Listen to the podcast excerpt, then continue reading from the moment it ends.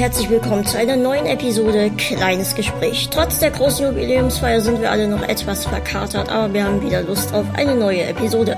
Und heute zu Gast ist der gute Jan. Hallo Jan. Hallo, grüß dich. Ähm, ganz viel Spaß. Ja, das wünsche ich dir auch. Ich hoffe, wir alle haben viel Spaß und so technisch aus, wie wir das wollen. Gehen wir gleich nochmal drauf ein.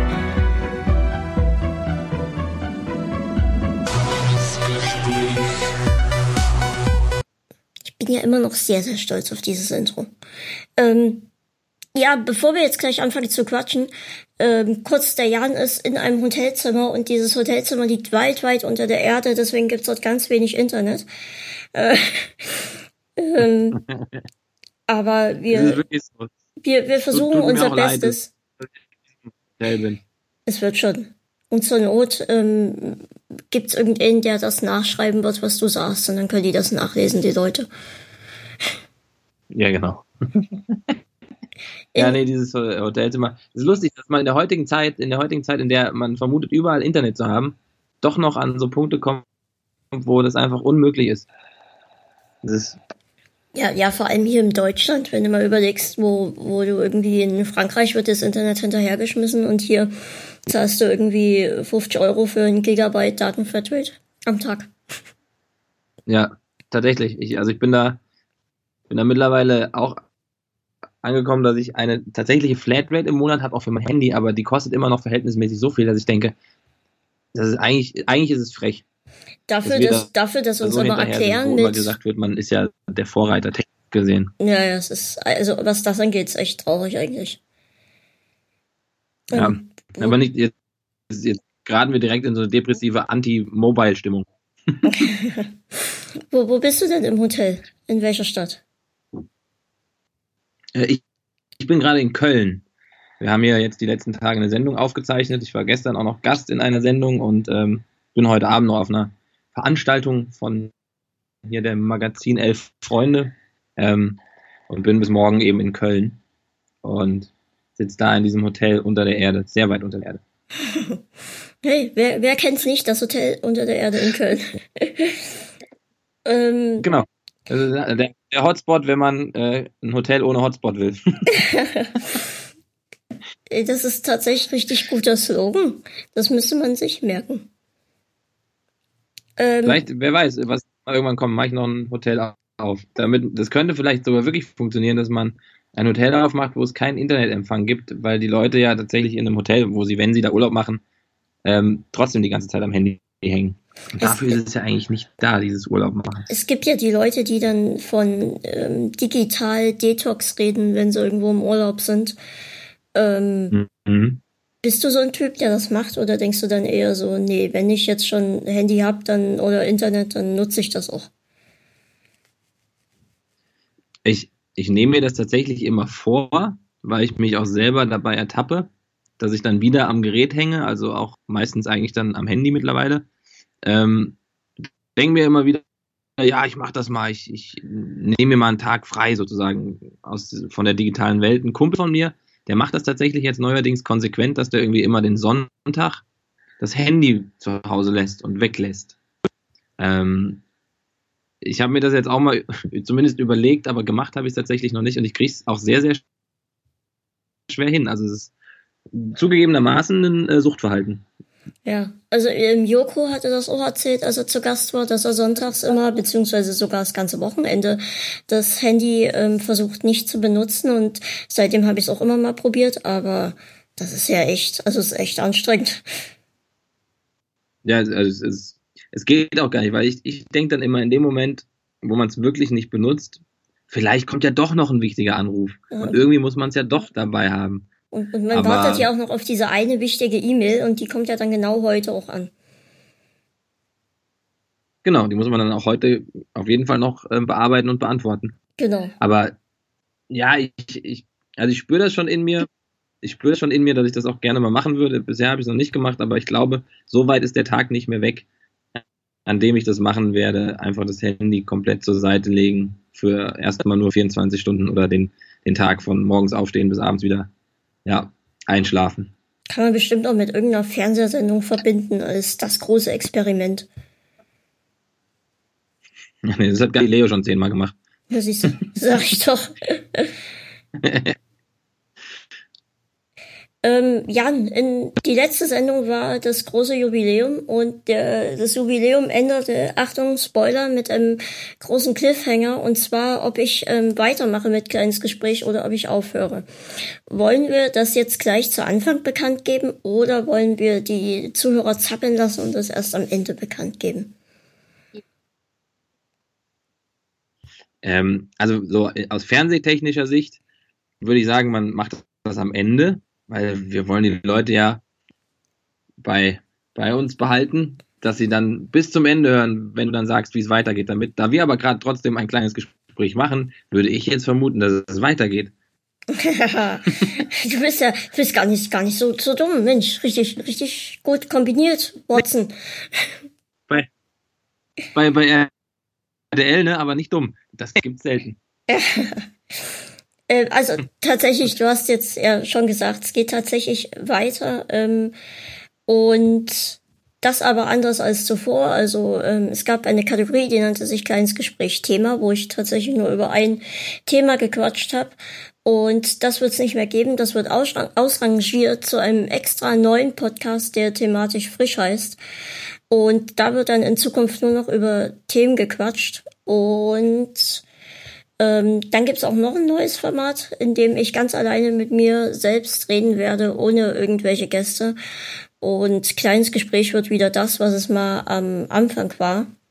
Und es sind dann nur noch Gäste zu Gast, mit denen ich ein bisschen quatsche, so wie wir beide heute. Und Back to the Roots. Vielleicht hat mhm. sich der eine oder andere das schon bei dem Ende gedacht. Aber so sieht's aus und so geht's weiter. Schön. Also nicht nicht äh, verzetteln mit einer Sache, sondern mehrere äh, ganz klar getrennt machen. Das finde ich auch immer gut. Ja, ich war, äh, es gab, war tatsächlich so, dass ich ein ähm, bisschen unzufrieden war, weil das Ursprungsformat war halt, ich halt, dass ich mir Leute einlade wie dich oder halt sonst wen und ähm, wir dann halt ganz normal gequatscht haben und irgendwann habe ich dann halt das, das Themenprogramm mit reingenommen, wo ich einfach über ein festes Thema wie irgendwelche aktuellen Kinofilme oder so gequatscht habe. Aber irgendwie war das halt nicht mehr so richtig das, was es halt ursprünglich war und deswegen wollte ich das dann auch nicht mehr und bin jetzt wieder zurück zum Ursprung und das macht mhm. mich dann auch ein ganzes Stück glücklicher. Das ist schön, darum geht's. Wenn das, wenn das sich so anfühlt und dann richtig ist und man, man das dann vielleicht auch ein bisschen vor sich her schiebt, weil so Entscheidungen schiebt man ja immer gerne vor sich her, dann ähm, kommt irgendwann der Tag, dann macht man es und dann ist man am Ende damit äh, ja glücklicher. Das stimmt. Kenn ich. Und ähm, du nimmst gerade hier Ninja Warrior wieder auf oder seid ihr schon fertig? Ähm, nee, das haben wir tatsächlich aufgenommen in Karlsruhe vor einigen Wochen jetzt schon. Da waren wir dann zwei Wochen da unten in Karlsruhe. Also in Karlsruhe ist jetzt, jetzt nicht so viel, aber halt ja. eben eine sehr, eine sehr große Arena, in der man diese ganzen Aufbauten von Ninja Warrior unterbringen kann. Das ist ja dann doch immer sehr pompös und echt ein riesen Aufwand, was dann da ähm, von, der, von der Produktionsfirma und von den Lieferanten sozusagen aufgefahren wird, dieser ganze Parcours, der da aufgebaut werden muss und der Mount Midoriyama, der sozusagen Endgegner bei der ganzen äh, Nummer. Und dann sind wir immer in Karlsruhe, weil da eben noch so eine große Halle steht, wo man so ein Ding auch reinstellen kann. Und hängen da fast zwei Wochen am Stück in dieser Halle und ähm, kommentieren uns da einen Wolf. Aber mit ganz viel Spaß dabei. Also die ganze Ja, Griffkraft. Das ist tatsächlich, das, das, dieses Wort ist auch dieses Jahr, so viel kann man schon mal äh, verraten, äh, des Öfteren gefallen, weil die ja ähm, tatsächlich wichtig ist bei der ganzen Nummer. Aber nicht nur die, also auf, auf die lassen wir uns nicht komplett reduzieren. Und es wurde viel gebrüllt, also von Buschi, nicht von mir. Ja, da, dafür kennt man ihn ja. Hast du, hast du selbst mal probiert, den, den Parcours zu meistern oder sagst du lieber, nee, ich guck dann lieber zu? Ähm, tatsächlich war ich letztes Jahr so ähm, ja überrascht und auch überwältigt auf eine Art und Weise von den ganzen Jungs und Mädels, die da angetreten sind, dass ich äh, in Spanien teilgenommen habe im Februar. Ach. und war dann wirklich in in Madrid bei der bei der spanischen Version von Ninja Warrior España ähm, und habe da als Athlet teilgenommen, weil ich wirklich wissen wollte, wie das so ist, wie fühlen sich die die Jungs und Mädels, wenn die bei uns da an den Start gehen? Und das war echt ganz gut, da mal dabei zu sein und auch an dem Punkt auf dieser Plattform am Anfang zu stehen und da in diesen Parcours zu gucken und ähm, die Zuschauer um sich zu haben. Auch ich als mittlerweile ja doch fast alter Fernsehhase hatte da richtig äh, Schiss in der Buchse. Und äh, das hatte ich lange nicht mehr, so eine Aufregung. Und das war ganz gut, dass ich dann da mal mitmachen durfte. Mhm, das, das klingt auch sehr, sehr, sehr spannend. Also cool, dass du das gemacht hast. Das, das ja, also war ich tatsächlich, war, war, auch, war auch eine gute Erfahrung für diese Sendung. Also hat jetzt am Ende, äh, es war gut, ich bin tatsächlich ins Halbfinale gekommen. Ähm, also gar nicht so unweit, weil wäre ich nur irgendwie in der Vorrunde zum Hindernis Nummer zwei gekommen, dann hätte mich wahrscheinlich der Buschi ähm, für die nächsten fünf Jahre immer ausgelacht. Und die Angst hat mich vielleicht noch mal ein bisschen angetrieben. ja, das, das, das ist verständlich. Ähm. Ach Gott, ich hab, ich hab, man, man sitzt halt zu Hause, ne, guckt dann zu und denkt, ja, so schwer kann das nicht sein. Aber ich glaube, es ist tatsächlich noch mal was anderes, wenn man dann selbst dort steht und ähm, dann diese, diese Parcours vor sich hat. Ja, ich glaube tatsächlich, dass das für ganz viele, also da kommt ganz viel zusammen. Alle dürfen nicht da rein in diesen Parcours, ne? Ähm, die kriegen den einmal vorher wirklich nur gezeigt und, und vorgeturnt.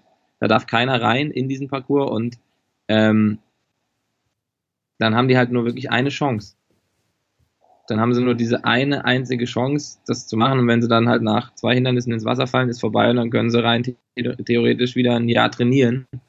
Ähm, und das, das ist natürlich auch teilweise tagesformabhängig bestimmt bei so ein paar Jungs und Mädels, aber ähm, so einfach, wie man das dann vielleicht auch im Fernsehen vermutet, ist es am Ende auf jeden Fall nicht. Also viele werden wahrscheinlich sagen, ah oh ja, kann ich auch. Ähm, kann man aber nicht so einfach. Darf man, wenn man verliert, theoretisch am, im nächsten Jahr wieder teilnehmen oder eher nicht?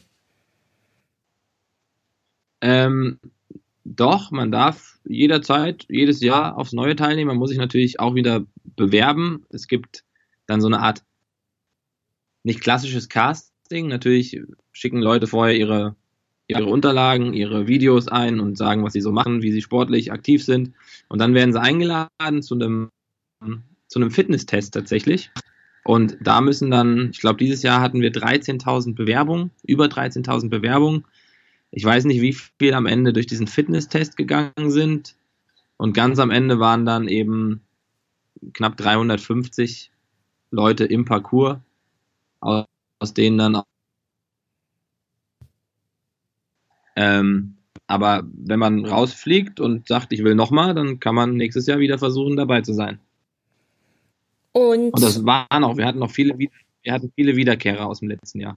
Was natürlich schön ist, weil das dann so ein bisschen auch fast einen, den Ninja-Spirit gibt, dass sich Jungs übers Jahr zusammenschließen und irgendwie zusammen trainieren. Also da entstehen tatsächlich so Trainingsgruppen und Freundschaften draus, was ja echt ganz schön ist dann. Oh ja, das ist toll, sowas. Das, das, das freut mich auch.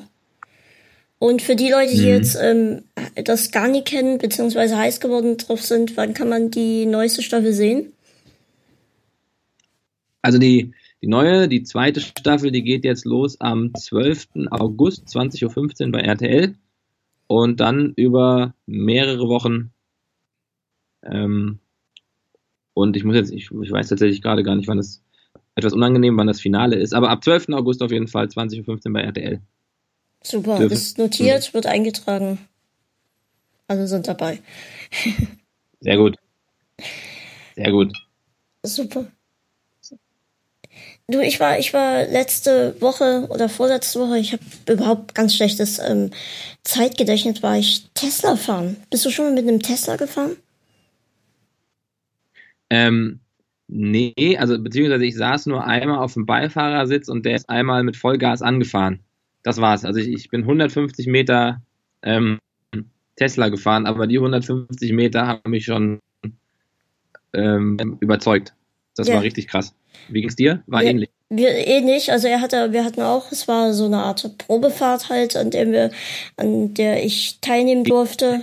Ähm, weil ich halt großer Tesla-Fan bin und dann wurde mir dieser Wunsch erfüllt.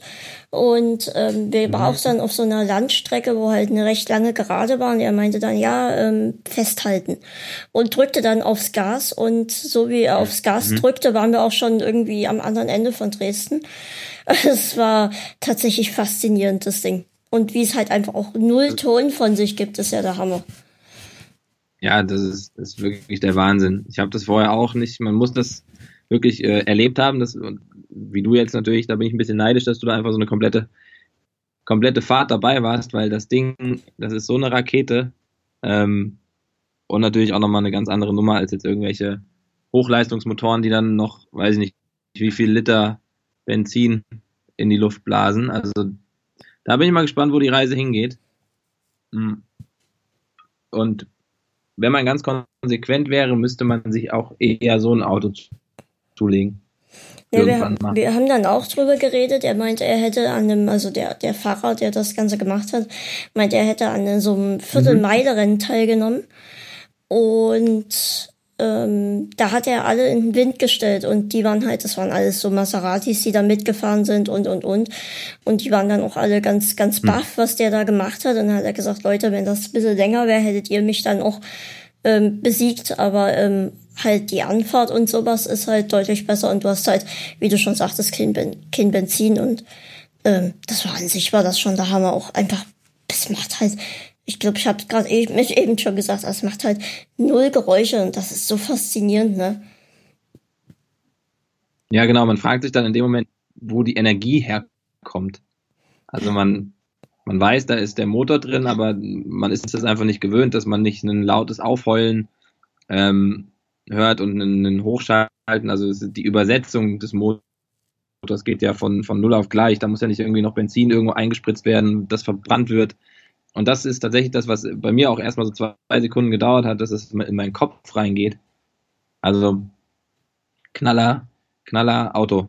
Aber kostet natürlich, glaube ich, auch ein Sümmchen. Oh ja. Also ich habe mal zum, zum Spaß auf der Seite mir einen zusammengestellt, so wie der, ähm, wie man den, es gibt, kannst du ja, wie du möchtest, zusammenstellen mit Ledersitzen und mhm. Carbonverkleidung und grüne Farbe hinten und vorne blau und was weiß ich nicht alles. Und da war man dann auch mhm. am Ende bei 200.000, ne? Und das ist schon, wo du denkst, so was, aber äh, am Ende, du hast halt null Wartungskosten und sowas, ne? Ja, ja, ich glaube, der Service von denen ist auch super, aber trotzdem ne, eine Summe von 200.000, das ist halt ein Einfamilienhaus irgendwo auf dem Land. Er erklärte halt, dann, er halt schon. als wir dann über den Preis uns unterhielten, erklärte er dann so ganz cool, ja, das erste Mal abschleppen ist inklusive. Immerhin, dann lohnt, dann lohnt sich die Anschaffung. Dann, dann überlegt man sich Dann natürlich, dann nehme ich zwei gleich. Ja, genau. Kann ich dann auch den einen zweimal abschleppen lassen oder muss ich pro Auto nur einmal abschleppen? Ist das Abschleppen übertragbar? Genau. oh Mann, ey. Ja, das ist aber trotzdem, also ne, faszinierend, in was für einer, für einer Zeit man da unterwegs ist gerade. Egal, ob das jetzt das Internet, das Handy und äh, eben auch so Autos sind. Es ist auch wieder traurig zu sehen, dass, dass unsere Autohersteller sowas wie ähm, VW oder sonst was ähm, dann auch wieder so sehr hinterher sind, ne? Na, ich glaube, dass tatsächlich ganz viel natürlich eine, eine Lobbyarbeit auch dahinter ist hm. und die, die Ölindustrie da bestimmt auch ihren Teil zu beiträgt. Die Technik wäre, und die ist bestimmt auch schon seit 10, 15 Jahren verfügbar, aber gibt halt wie bei allen Sachen den richtigen Zeitpunkt sowas auf den Markt zu schmeißen. Und jetzt kommt das. Jetzt ist natürlich von Vorteil, dass da so ein Hersteller wie Tesla ist, der da auch nochmal anders Druck macht. Jetzt springen die ersten gro großen Autohersteller drauf auf. Volvo hat ja jetzt verkündet, dass die, glaube ich, ab, ich weiß gar nicht ab wann, aber relativ schnell tatsächlich auf konventionelle Verbrennungsmotoren verzichten wollen in all ihren Autos. Also die wollen nur noch Elektroautos auf den Markt bringen. Ähm, das hat mich tatsächlich ein bisschen überrascht, aber ist der richtige Schritt. Und ich finde es auch gut, dass Volvo das macht. Und da müssen jetzt auch hier die deutschen Autohersteller, die großen von Mercedes, BMW, Audi, VW und Co. nachziehen. Ähm, aber ich glaube, die sind da im Hintergrund trotzdem gut drauf vorbereitet. Ist Autos was, wofür du dich interessierst, oder ist das eher so, naja? Och, doch, ich gucke, also ich, ich gucke auch sehr oft Autos hinterher, muss ich sagen. Wenn irgendwo ein schönes Auto steht und irgendwo vorbeifährt oder ich irgendwo einen, einen lauten Motor höre, dann, äh, dann geht mein Blick schon mal rum. Ähm, bin jetzt kein Autofanatiker, aber zum Beispiel hier mit äh, Kollege Joko, manchmal schicken wir uns Autobittchen. wenn, man, wenn ich mal ein schönes Auto sehe, gibt schon geile Autos, muss man sagen. Ne, das ist alles natürlich eine, eine Luxusangelegenheit, das weiß man auch, weil die Dinger, die man dann anguckt, das sind einfach unfassbar teure Sachen. Ähm, aber ja, doch. Ich, ich würde sagen, ich bin autoaffin. Bin kein Autonerd, aber autoaffin. Wie wahrscheinlich jeder Typ. Wir waren letztens in, in Hamburg und äh, an der Alster ist ja diese Strecke, wo auch Leute extra aus ganz Deutschland herkommen, einfach nur um ihr Auto zu zeigen. Und da mhm. kannst du halt auch einiges sehen, wenn die dann dort ankommen und meinen, sie müssten ordentlich auf, aufs Gas drücken. Und ähm, zum einen denkst du dir, boah, was sind das für Idioten? Aber zum anderen dann guckt man doch hinterher, weil es teils tatsächlich ganz interessante Autos sind. Ja, ja. Ja, genauso geht's mir auch. Also ich, ich, ich lache dann drüber irgendwie auch, weiß ich, keine Ahnung, Berlin-Kudam ist ja auch so eine Ecke, da fahren halt ja. einfach so Assi-Schlitten rum, aber ich gucke trotzdem hinterher gibt, gibt schon schöne Autos. Ah, ich habe also so, so Autos, klar, ich erkenne Autos an der Marke, aber ähm, mhm, so, so, also Tesla ist tatsächlich so das erste Auto, für was ich mich richtig interessiere. So, wo ich auch sage, okay, dann da lese ich doch mal ein bisschen mehr nach oder so, aber so richtig so, dass ich irgendwie gesagt habe, ja, Autos geil, da sowas hatte ich tatsächlich noch nie wenn ich so nee, also, drüber nachdenke. Ja, also ich hatte ein guter Freund von mir, der hat ähm, früher lagen, also die waren immer sehr autointeressiert und der hat immer alle Automagazine gelesen. Aber als der halt irgendwie klein war, ne, also jünger, hm. sage ich mal, ja, ja. 14, 15, wo der Führerschein weit weg ist. Das habe ich immer nicht, das habe ich immer nicht ganz verstanden so. Ähm, weil natürlich hat die wahrscheinlich auch der Vater abonniert gehabt, die Sachen. Also er hat die dann sich nicht proaktiv gekauft. Ähm, und irgendwann, als ich dann selber irgendwie Auto fahren durfte und dann auch in, in der Zeit, wo, ich mit meinem Job angefangen habe und dann irgendwie als DJ manchmal unterwegs war, auch viele Mietwagen hatte, da wird man dann so ein bisschen rangeführt und denkt so, ach ja, das ist schon ganz schön an einem Auto, keine Ahnung, die Innenausstattung, die finde ich gut, die ist äh, luxuriös, die hier ist billig, ähm, die hier finde ich super, die hier finde ich äh, kacke, der zieht ganz gut. Also dadurch wurde ich so ein bisschen daran geführt und habe dann irgendwann auch angefangen zu sagen, ja, ich hätte gern aber ähm, lieber das und das Auto oder ich hätte gern das und das Auto. Und daher, ich, ich habe jetzt aber tatsächlich, wenn man so überlegt, also Tesla finde ich ganz spannend. Ich finde den, ich finde den tatsächlich, der ist mir noch zu amerikanisch vom Look. Also wenn man ganz klassisch nur über das Design nachdenkt, ist der mir so ein bisschen zu, ja, wie kann man es beschreiben? Ja, ein bisschen zu amerikanisch. Also er ist schon sportlich, ich finde den auch schick. Wenn mir auch einer den hinstellt, dann fahre ich den auch sehr gerne. Aber ähm, es gibt noch mal nur aus Designrichtung gesehen natürlich schönere, finde ich, von, von Form und, und Aufbau. Das stimmt. Ich habe jetzt die, ich weiß nicht, ob du das gesehen hast, die ersten Bilder vom Tesla Modell 3, was jetzt ähm, ja für jeden, mhm. jedermann bezahlbar sein soll. Ähm, ja. Und das hat mir tatsächlich im Vergleich zum Modell S oder X, die es jetzt momentan gibt, äh, überhaupt nicht gefallen. Also das, weiß nicht, sah, sah für mich schon gar nicht mehr wie ein Auto aus, sondern eher, äh, also mir viel zu spitz vorne. Wenn man jetzt tatsächlich ja, ja, nur nach dem Design geht. Genau, und das ist irgendwie so ein bisschen was klassisch amerikanisches. Ähm, geht so in die Richtung wie der hier to Toyota Auris ist das, oder Yaris, ich weiß gar nicht, der auch als Hybrid verkauft wird, ne? Genau. Ähm, so ein bisschen so nicht so ganz definiert, nicht wirklich gewusst, wohin, ob jetzt sportlich oder doch familientauglich. Also ich finde es nicht ganz konsequent in seiner Form. Und dann mag ich lieber irgendwie einen, einen sportlichen Look bei solchen Sachen. Aber klar, hat wahrscheinlich auch Gründe. Produktion, aber der Designer hat wahrscheinlich, hätte auch genauso viel gekostet, wenn er den anders designt hätte.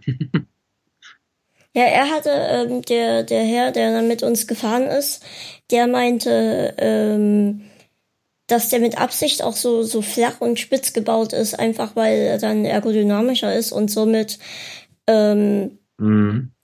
noch schneller ist und somit noch weniger Energie verbraucht. Also das, das, er meinte auch, dass man die Bremse in einem Tester eigentlich so gut wie gar nicht benutzt, weil sobald du irgendwie vom Gas gehst, steht ja schon. Und ähm, dass sich das dann auch ja. wieder dadurch das Ausrollen wieder von alleine die, die Batterie wieder auflädt. Und das finde ich alles recht interessant, was er uns da so erklärt hat. Ja, ist auf jeden Fall eine, eine, spannende und auch für die Zukunft natürlich äh, wichtige Technik. Die andere Frage, die man natürlich stellen kann, ist, ähm, ob es wirklich am Ende so viel, also die Energie für die die Batterien muss natürlich auch irgendwo herkommen, ne? Hm, das stimmt. Und äh, mit der Frage wird wahrscheinlich in Zukunft noch, noch mehr beschäftigen. Klar, also Verbrennungsmotoren, die, die pusten irgendwie irgendeinen Scheiß in die Atmosphäre, ähm, aber die Energie für die Batterie muss trotzdem natürlich irgendwie gemacht werden. Und wenn, wenn das dann so viel wird und so viele Elektroautos, dann wird das auch nicht unbedingt die sauberste Energie sein. Aber das ist natürlich eine Frage, die man sich dann stellt, wenn das jetzt zunimmt. Ähm, da bin ich gespannt, was da, was da dann bei rumkommt und wann da die Diskussion entbrennt, dass die ja doch gar nicht so sauber sind, wie man immer denkt. Weil hm. der Strom aus der Steckdose muss ja auch hergestellt werden. Ich glaube, das ist was, was tatsächlich irgendwann aufkommt, aber wahrscheinlich sogar noch ein ganz Stück dauern wird, ne? Ja, ja, auf jeden Fall. Also jetzt ist es ja so ein bisschen, klar, am Ende, ich habe ich hab da jetzt keine Statistiken vorlegen oder keine Zahlen, sollen solche Autos aktuell immer noch genauso umweltbelastend sein wie ein Verbrennungsmotor, was jetzt Herstellung angeht und dann auch, glaube ich, die, die Energie, die verwendet wird, aber also ähm, zumindest die Herstellung des ganzen Autos, ne? Mhm. Aber ich will da jetzt auch keine falschen Informationen raushauen. Das, das wird, wird auf jeden Fall noch ein Thema, was präsenter wird. Fährst, hast du ein eigenes Auto oder wenn du so viel unterwegs bist, greifst du dann lieber zum Mietauto? Ähm, ich habe tatsächlich ein, ein, kleines Auto. Es ist so ein, kann ja sagen, es ist ein Audi A3 von, weiß nicht, ich habe mir den vor vielen Jahren sogar schon gekauft. Ähm, wohne aber in Berlin. Da würde ein anderes Auto tatsächlich keinen, keinen großartigen Sinn machen. Ähm, in Berlin ist eh die Frage, ob man da noch ein Auto braucht. Ich habe das jetzt. Das ist auch bestimmt ein bisschen, bisschen weit Bequemlichkeit so, ähm, weil ich da einfach einsteige und fahre los so. Ob das jetzt nur irgendwo mal zum Einkaufen ist oder ähm, woanders hin. Aber mittlerweile durch so Sachen wie diese ganzen Drive Now und Car2Go, Carsharing-Unternehmen, äh, braucht man tatsächlich fast kein eigenes Auto. Und da muss man bei sich anfangen und sagen, hey, ich gebe es ab, aber das konnte ich bisher noch nicht. Und ich fahre halt auch gern Auto. Also wenn, wenn mir jemand dann auch sagt, ey, hier, ich stelle dir noch was hin, dann, dann nehme ich das gerne. Also ich bin dann wahrscheinlich nicht, nicht moralisch so gefestigt, dass ich sage, nee, komm, ich brauche eigentlich kein Auto. Weil wenn man sich einmal dran gewöhnt hat, ist das schon natürlich ein Luxus und den will man dann so schnell nicht loswerden. Ja, wir haben tatsächlich, ähm, haben wir gerade auch die, die Überlegung hier, weil unser Auto ist jetzt ähm, fast über zehn Jahre alt und ähm, ist eher so ein, so, also alles andere als sicher und ähm, schön ist es mittlerweile ohne mehr, weil ähm, wir auch einen Unfall hatten und ähm, ja, dann, dann sind wir jetzt halt auch am überlegen, ob man es ähm, weggibt oder ob man es behält. Hier in Dresden so kommt man ganz gut klar, aber wenn ich dann doch jetzt mal wieder in, in Hamburg bin oder so, wo ich doch öfter mal bin, dann, dann überlegt man doch. Ja. Ja. Ja es ist halt, eine, also wahrscheinlich am Ende Warte mal, jetzt bist du gerade. Hörst du mich eigentlich noch gerade? Wenn ich rede, hörst du mich? Es, es hat gerade so ein bisschen ganz komisch gerauscht, aber ähm, ich verstehe dich super. Ich würde mich melden, wenn. Okay, gut. Weil jetzt war gerade mal so ein kurzes Gefühl, aber das war wahrscheinlich genau das, was du gesagt hast, es, äh, es rauscht. Ähm, ja, so eine, so, so ein, natürlich leben wir auch in einer sehr schnelllebigen Zeit und da geht ja so eine Entwicklung. Also da sieht ja ein Auto von vor über zehn Jahren tatsächlich auf einmal auch wieder alt aus, ne? Oh, ja. Und zehn Jahre sind ja eigentlich gar nicht so viel. Und das, da war ja trotzdem schon Technik da, die einfach äh, äh, gut war. Und das sind sichere Autos. Also früher konnte ich ja noch verstehen, wenn ein Auto keine, keine Airbags und keine Knautschzonen und so hatte. Aber äh, heutzutage ist ja so, dass einen relativ hohen Sicherheitsstandard zum Beispiel haben, aber trotzdem ist es absurd, wie schnell das auch alles geht und wie, wie alt das auf einmal alles aussieht, obwohl es nur zehn Jahre sind. Ich habe ähm, letztens bei Twitter gelesen von ähm, jemand, mit dem ich öfter mal schreibe, der hatte die Frage gestellt, was ist eure älteste Hardware, die ihr noch benutzt? Und ähm, dann habe ich angefangen tatsächlich zu überlegen, was das älteste an Technik ist, was ich hier noch benutze. Und kam dann auch auf den Gedanken, dass man heute eigentlich fast alles irgendwie, zum Beispiel ähm, Handys, ähm, wie, wie schnell man doch eigentlich seine, seine Sachen heute ersetzt, weil einfach total schnell schon wieder irgendwie ein, ein neues Produkt auf dem Markt ist, welches dann wieder besser ist, zumindest so vom, vom Schein her. Ne? Und ja. ähm, fand das total interessant. Also tatsächlich ist momentan mein, mein Handy das älteste, was ich hier noch benutze, und das ist von 2014. Und ähm, ich glaube, das ist auch schon irgendwie ein, ein, ein Zeichen, wenn wenn 2014 das älteste ist, was ja eigentlich, eigentlich nie wirklich alt ist, ne? Mhm. Ja, das stimmt. Also ich überlege auch gerade, also das finde ich eine super Frage, mhm. spannende mhm. Frage. Hat mir total also gefallen, hab, die Frage. Hab dann auch also lange nachgedacht, was, was es sein also ich könnte. Ich habe noch überlegt. Ich glaube bei, was ist das? Ja gut, Plattenspieler ist natürlich so eine Sache der ist halt einfach alt. ähm, also der ist die auf jeden Fall älteste Hardware, aber der fällt, würde ich sagen, fast so ein bisschen aus dem Rahmen. Ähm, sonst, boah, ist echt nicht, nicht so einfach. Ich glaube, es ist tatsächlich der. Äh, na, wobei ich habe, glaube ich, so einen relativ alten, also mittlerweile mittlerweile schon auch absurd alten, ähm, wie alt ist der? Acht, acht Jahre vielleicht? So einen Mac Pro, weißt du, so ein Tower. Ja, ja. Den habe ich noch zum, zum Musik machen. Der ist, glaube ich, tatsächlich zusammen mit dem Bildschirm von damals ähm, das älteste, was ich an Hardware da in dem Bereich besitze. Und auch nutze. Ich, ich, also darum ja auch, ne? Ich glaube tatsächlich, dass mein Mac das zweite, also zumindest dann nach dem Telefon, ähm, das, das zweitälteste Produkt ist, was ich hier habe. Also es ist schon, schon faszinierend, wenn man Krass. so drüber, also wenn man da wirklich genauer mal drüber nachdenkt und was man sich dann eigentlich doch wieder für Anschaffungen holt und ach, guck mal, ein neues iPad brauche ich, ist zwar nur zwei Zentimeter größer, aber ich brauch's.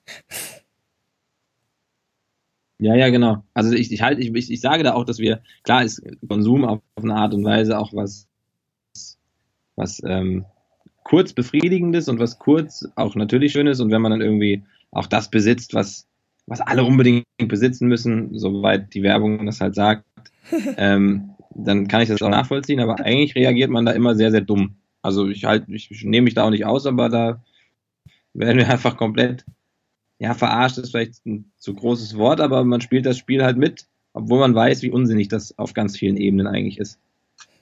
Ja, ich habe letztens Und, auch erst ähm, bei Galileo eine Doku über Minimalismus gesehen. Und ähm, das war auch ah, total ja. interessant. Ja, das ist me mega spannend. Gibt auch bei, äh, ich glaube, Netflix ist das so, eine, so ein Film, der heißt einfach Die Minimalist. Und das sind auch irgendwie zwei Jungs aus Amerika, die sich dann auch gesagt haben, wir gucken mal, wie wir uns reduzieren können und wie viel Wohnraum man auch braucht und wie viel Besitz man auch wirklich braucht, finde ich auch ein ganz spannendes Thema. Aber ich finde es dann am Ende auch nur spannend, mache aber selber ganz wenig so damit. Also ich glaube trotzdem, dass weniger in dem Fall auch manchmal einfach mehr ist. Das ist auch das gleiche, wie wenn man verreist und weniger einpackt, weil man, also man packt ja, ich glaube, jeder oder die meisten, die irgendwo hinfahren oder verreisen, packen immer zu viel ein. Immer. Aus so einer Angst, dass irgendwas fehlen könnte, dass man doch auf Nummer sicher gehen will, aber wahrscheinlich können alle mit der Hälfte verreisen und das ist auch genau das, wenn man auf das Leben drauf guckt, dass man wahrscheinlich auch mit noch viel weniger als der Hälfte klarkommen würde, weil einem das viel mehr atmen lässt. Also so eine komplett zugestellte Bude ist natürlich auch irgendwie beengend und beängstigend auf eine Art und Weise.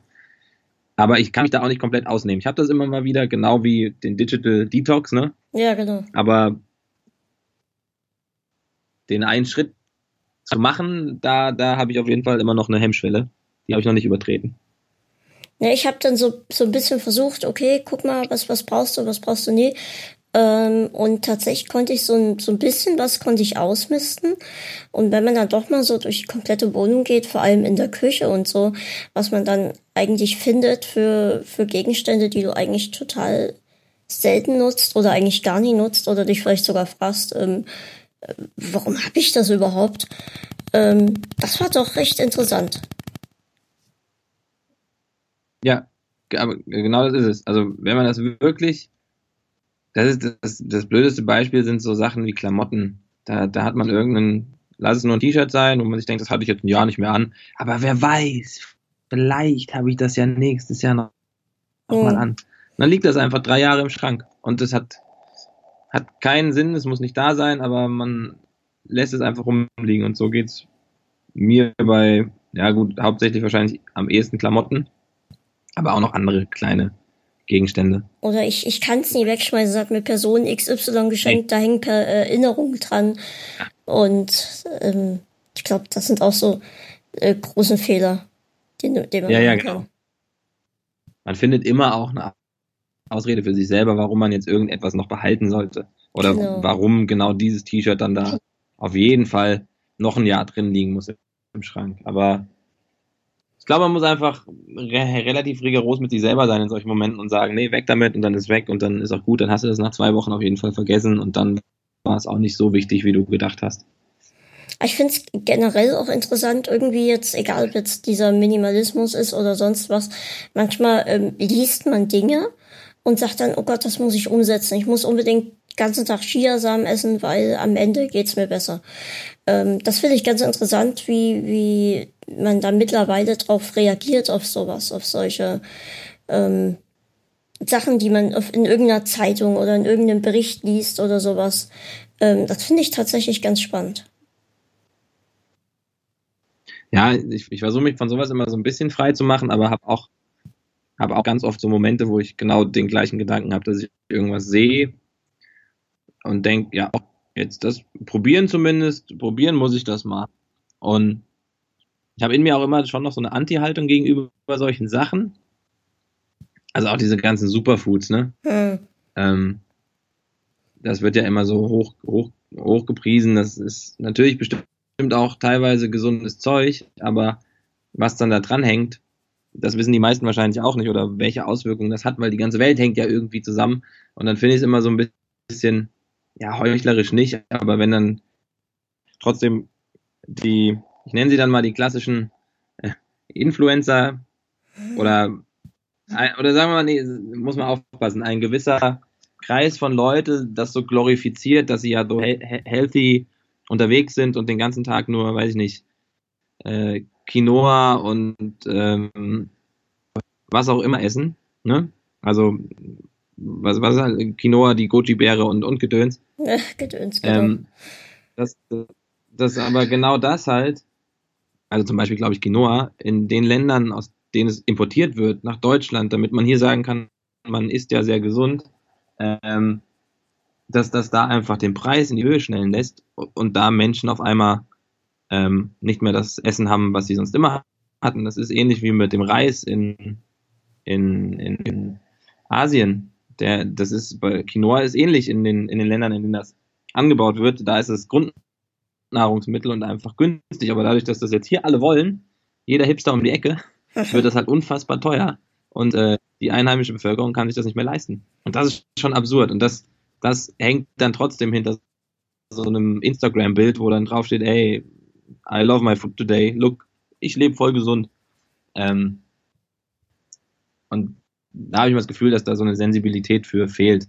Ich kann mich da auch nicht ausschließen. Ne? Ich mache bestimmt auch mal so ein Foto und ich esse auch mal sowas, aber trotzdem ist es irgendwie auf, auf einer Ebene auch falsch. Und verlogen ist vielleicht zu hart als Wort, aber trotzdem schwingt das da immer so ein bisschen mit, dass ich so denke, ah, nee, so easy ist es nicht. Ich finde cool ähm, ich tatsächlich, ich finde es tatsächlich schwierig, heutzutage durch einen Laden zu gehen ähm, und du möchtest einfach nur irgendwas Normales zu essen, ähm, was du eigentlich sonst auch immer gekauft hast. Aber tatsächlich steht mittlerweile ja. an jedem zweiten Produkt irgendwie Superfood und äh, hier ist was ganz Tolles drin, das brauchst du auch. Ganz ehrlich, ich warte mittlerweile darauf, dass irgendwo äh, an dem Wiener dran steht Superfood. Ja, es wird auch irgendwann passieren. Der ist dann, der, vor allem auch bei Sachen, die, die vorher auch schon im Regal standen, wird einfach da drauf geschrieben, dass die vegan sind, weil sie schon immer vegan waren. Oder dass sie schon immer ähm, keine Laktose drin hatten. Dann steht auf einmal drauf, dass die laktosefrei sind. Also das wird aber tatsächlich wahrscheinlich irgendwann auf einer Wurst wird draufstehen Superfood, jetzt mit Quinoa-Samen oder so in der Wurst drin. Mm, lecker. Aber das ist halt eine, ja, mh, hm, eine, eine Industrie, die, die funktioniert und das, da kommen wir wieder eigentlich zu dem Punkt, äh, warum macht der Mensch da eigentlich mit? Er weiß es, ich glaube, dass es auch ganz viele eigentlich besser wissen, aber dann ist das halt da, das Angebot, und dann entsteht da die Nachfrage und dann kaufe ich das auch vielleicht mal einmal und dann kaufe ich es nochmal und dann kaufe ich es vielleicht doch nochmal und dann schmeckt es mir auf einmal irgendwie gut, weil meine Geschmacksnerven sich daran gewöhnt haben. Und dann ist es ja doch auch eigentlich gesund. Und schon hast du tausend Gründe, warum du zu dem Produkt greifst und äh, nicht mehr zu dem Einfachen. ich glaube, für, für viele ist es auch dieses, dieses für sich selbst was Gutes tun, äh, einfach dieses mhm. gute Gewissen haben. Aber ähm, so richtig nachdenken ist dann da auch nie dabei. Aber hey, ich habe jetzt hier eine. Nee, nee, genau. Habe jetzt hier was Gesundes gegessen, das ist gut für meinen Körper, da brauche ich mir jetzt keine Gedanken mehr machen, ob ich morgen laufen gehe oder nicht. Genau. Also, wo, wobei das Absurde ist, dass ja, dass man ja auch nie überprüft hat, ob das wirklich gesund ist. Also ich, ich weiß nicht, wie viele derer, die dann die ganzen, man muss jetzt nicht so auf Quinoa oder Chiasamen und so, hängen bleiben, aber irgendwer hat mal definiert und Ärzte sagen dann auch, dass das gesund ist und toll und gut schmeckt. Oder noch nicht mal gut schmeckt, aber dass, dass das irgendwie von den Werten her stimmt. Aber, aber keiner keiner hinterfragt das, habe ich so das Gefühl. Nee, es ist, ist so wie steht so dran und dann ist das so. Genau. Und wenn das da drin ist und das alle essen, dann wird da schon was Gutes dabei sein. Es ist genauso krass wie diese Geschichte. Hast du das mitgekriegt mit diesem Juicer, also dieses Startup-Unternehmen, was so Saftpressen verkauft hat in Amerika? Nee, erzähl mir. Ähm, die so funktioniert haben wie diese, wie so Kapsel-Kaffeemaschinen. Ah, okay. Und da konnte man dann eine Maschine kaufen, also so ein, so ein Gerät, so ein, eine Art Entsafter für, weiß ich nicht, 400 Dollar. Und dann hat man sich die jeweiligen äh, Smoothie-Pakete bestellt. Also weiß ich nicht, von ja, Orange, Zitrone, Ingwer, Smoothie. Und die hat man dann da reingeklemmt und dann wurden die ausgepresst, wie so eine Kapsel. Also es war das gleiche Prozedere wie bei so einer Kaffeekapsel, ja. Mhm. Und dann kam halt irgendwann raus, weil, dafür liebe ich natürlich das Internet, sich einer gedacht hat, okay, ich schneide mal so eine Kapsel oder so einen Behälter, so eine Art Tetrapack mal auf und guck mal, was da drin ist. Und da war halt der vorgefertigte Saft schon drin. ähm, also brauchte man diese Maschine für 400 Dollar gar nicht. Das Lustige an der ganzen Sache, also das Lustige an der ganzen Sache ist aber, dass, dass dieses Unternehmen Millionen von Dollar gesammelt hat als Investment von Firmen, auch unter anderem, glaube ich, so, so Venture Capital Firmen von Google und so Gedöns. Und dass da in diesem ganzen Prozess keiner mal die Maschine hinterfragt hat. Also, dass, dass da hunderte Millionen in ein Startup investiert werden und keiner mal gefragt hat, wie funktioniert denn eigentlich euer System? Und dann ist halt das geplatzt, die Bombe, weil irgendjemand mal geguckt hat, wie funktioniert das denn? Und das beschreibt so ein bisschen, finde ich, die, diese Leichtgläubig, Leichtigkeit und Einfachheit, mit der man so durch die Gegend läuft, egal ob man ein Produkt kauft oder anscheinend als Firma eine Million oder mehrere Millionen, hundert Millionen in ein Produkt investiert. Und das finde ich, das ist, ist schon irgendwie auch erschreckend. Das ist, das ist richtig krass. Aber das, das ist genau wieder das, was du schon sagst. Das nutzt die Leichtgläubigkeit der Menschen heutzutage aus, ne? Genau. Und es ist ja aber auch so schön bequem, leicht leichtgläubig zu sein. Ne? Also man geht ja entspannt durchs Leben, wenn man, wenn man leichtgläubig ist und auch nichts mehr hinterfragen muss. Also dann ist ja alles einfacher. genau. Und am Ende schmeckt's. Und ich meine, hm. den Leuten, die das Geld eh haben, denen ist das sowieso egal. Aber das ist schon heftig, sowas. Das ist richtig krass. Ja. Und irgendwo haben sie das Geld ja auch. Also am Ende, das, das wird ja auch oft vergessen, glaube ich, dass alles Handeln auch eine Konsequenz für irgendwen hat. So. Also wenn ich, wenn ich jetzt nur, also sagen wir mal, Beispiel, man ist in einem Hotel, wie ich jetzt gerade, ne? Und äh, nur weil man in einem Hotel ist und dafür Geld bezahlt wird und dann ist das am Ende meinetwegen auch irgendwo ein, ein ganz gutes Hotel, ne? Mhm. Heißt das ja nicht nur, weil man dafür Geld bezahlt, dass man sich deswegen verhalten darf, wie man möchte. Aber das schwingt immer so, so habe ich immer das Gefühl, immer mehr mit, dass Leute denken, weil sie für etwas Geld bezahlen, dürfen sie auch noch viel mehr einfordern und müssen auch, also sie geben dann sozusagen mit dem Bezahlen einer, einer Dienstleistung oder einer Ware auch ihr, ihr Mitdenken ab. Das ist, äh, das ist, das, das also, habe ich auch schon öfter erlebt, ja. Ich, das, das, ist, das ist ja auch dieses typische, das, dieses typische Internetphänomen, wenn man jetzt mal hier die Rocket Beans als Beispiel nimmt. Ähm, die Leute geben denen halt Geld bei über Twitch oder mittlerweile geht's auch über YouTube oder so und meinen dann, sie müssten mhm. oder sie dürften bestimmen, was bei den Rocket Beans dürft, weil sie zahlen ja dafür. Ähm, und das sind so die Sachen, ähm, wo, wo ich dann immer denke, ey Leute, ihr, ihr gebt den Geld, weil ihr sie unterstützen wollt, beziehungsweise ähm, also das sind dann Sachen, wo ich echt fragend zurückbleibe, wenn ich solche Geschichten dann höre, wie ihr macht nur noch Scheiße und ich gebe euch mein Geld, so macht, was ich will. Ne? Ja, genau. Also das ist so eine, so eine falsche Selbstverständlichkeit auch von Geld mittlerweile. Genau, das genau. Ist, so, ist auch so, wie wenn ich in der, weiß ich nicht, in der, in der Kasse bei H&M stand mal einer, ne? Irgendwo hinten, habe ich mitgekriegt. Der hat halt ein T-Shirt für fünf, für fünf Euro gekauft und regt sich dann drüber auf, dass er in der Kasse stehen muss. Äh, in der Schlange stehen muss. Also das sind so Kleinigkeiten, wo ich denke, aber mit welchem Selbstverständnis gehst du denn in, in diesen Laden rein, in dem du ein T-Shirt äh, für fünf Mark, äh, für fünf Euro kaufst und dann beschwerst du dich wirklich noch darüber, dass du in der Schlange stehen musst? Aber es ist so, wir müssen gerade aufpassen, dass man nicht in dieses, aber, aber der, der kleine Mann, aber, aber, aber, verfallen ein, eine, aber es ist halt so. Das ist schon, also ich finde, da muss man einfach aufpassen es ist schon verrückt, in, in welcher Zeit wir leben. Also was, was es so für, für Sachen gibt. Ich meine, man kann auch, ich habe auch schon mal versucht, irgendwie sich, sich so eine Woche mal versuchen abzukapseln von allem, ne? Aber das ist eigentlich auch unmöglich heutzutage. Hm. Nee, geht. Also das würde ich sagen, ist ganz, ganz schwer. Also wirklich, das ist, also das ist ganz, ganz, wüsste ich auch nicht, wie, das, wie man das überhaupt machen sollte. Ja, vor allem also, heute, wo immer irgendwas ist, du musst immer irgendwie erreichbar sein, weil irgendwas ist und dann gehst du in den nächsten Laden, H&M, da hängt irgendein ein Monitor, wo die neuesten Nachrichten durchlaufen. Also ich glaube, man kommt tatsächlich heutzutage gar nicht mehr drum rum. Nee, das stimmt. Wobei einen, äh, einer, einer meiner besten Freunde, der hat was gemacht, das fand ich ganz spannend und das äh, war auch schön. Der hat, der ist, ähm, der hat auch noch alles mitgekriegt. Also da ging gar nicht darum, dass er gar nichts mitkriegt, aber er wollte das alles mal anders erleben und der ist 100 Tage ohne Geld durch Deutschland gereist und ähm, hat äh, sich vorher gesagt, ich will kein Geld annehmen, also tatsächlich nur Schlafplätze oder Essen mhm. und ähm, Deutschland mal neu entdecken. Und der war da tatsächlich auch natürlich in einer ganz anderen Welt unterwegs, so ganz viel für sich, hat natürlich auch ganz, ganz viele Leute getroffen, hat aber auch weniger mitbekommen, hatte natürlich trotzdem Handy dabei, weil das war unabdingbar.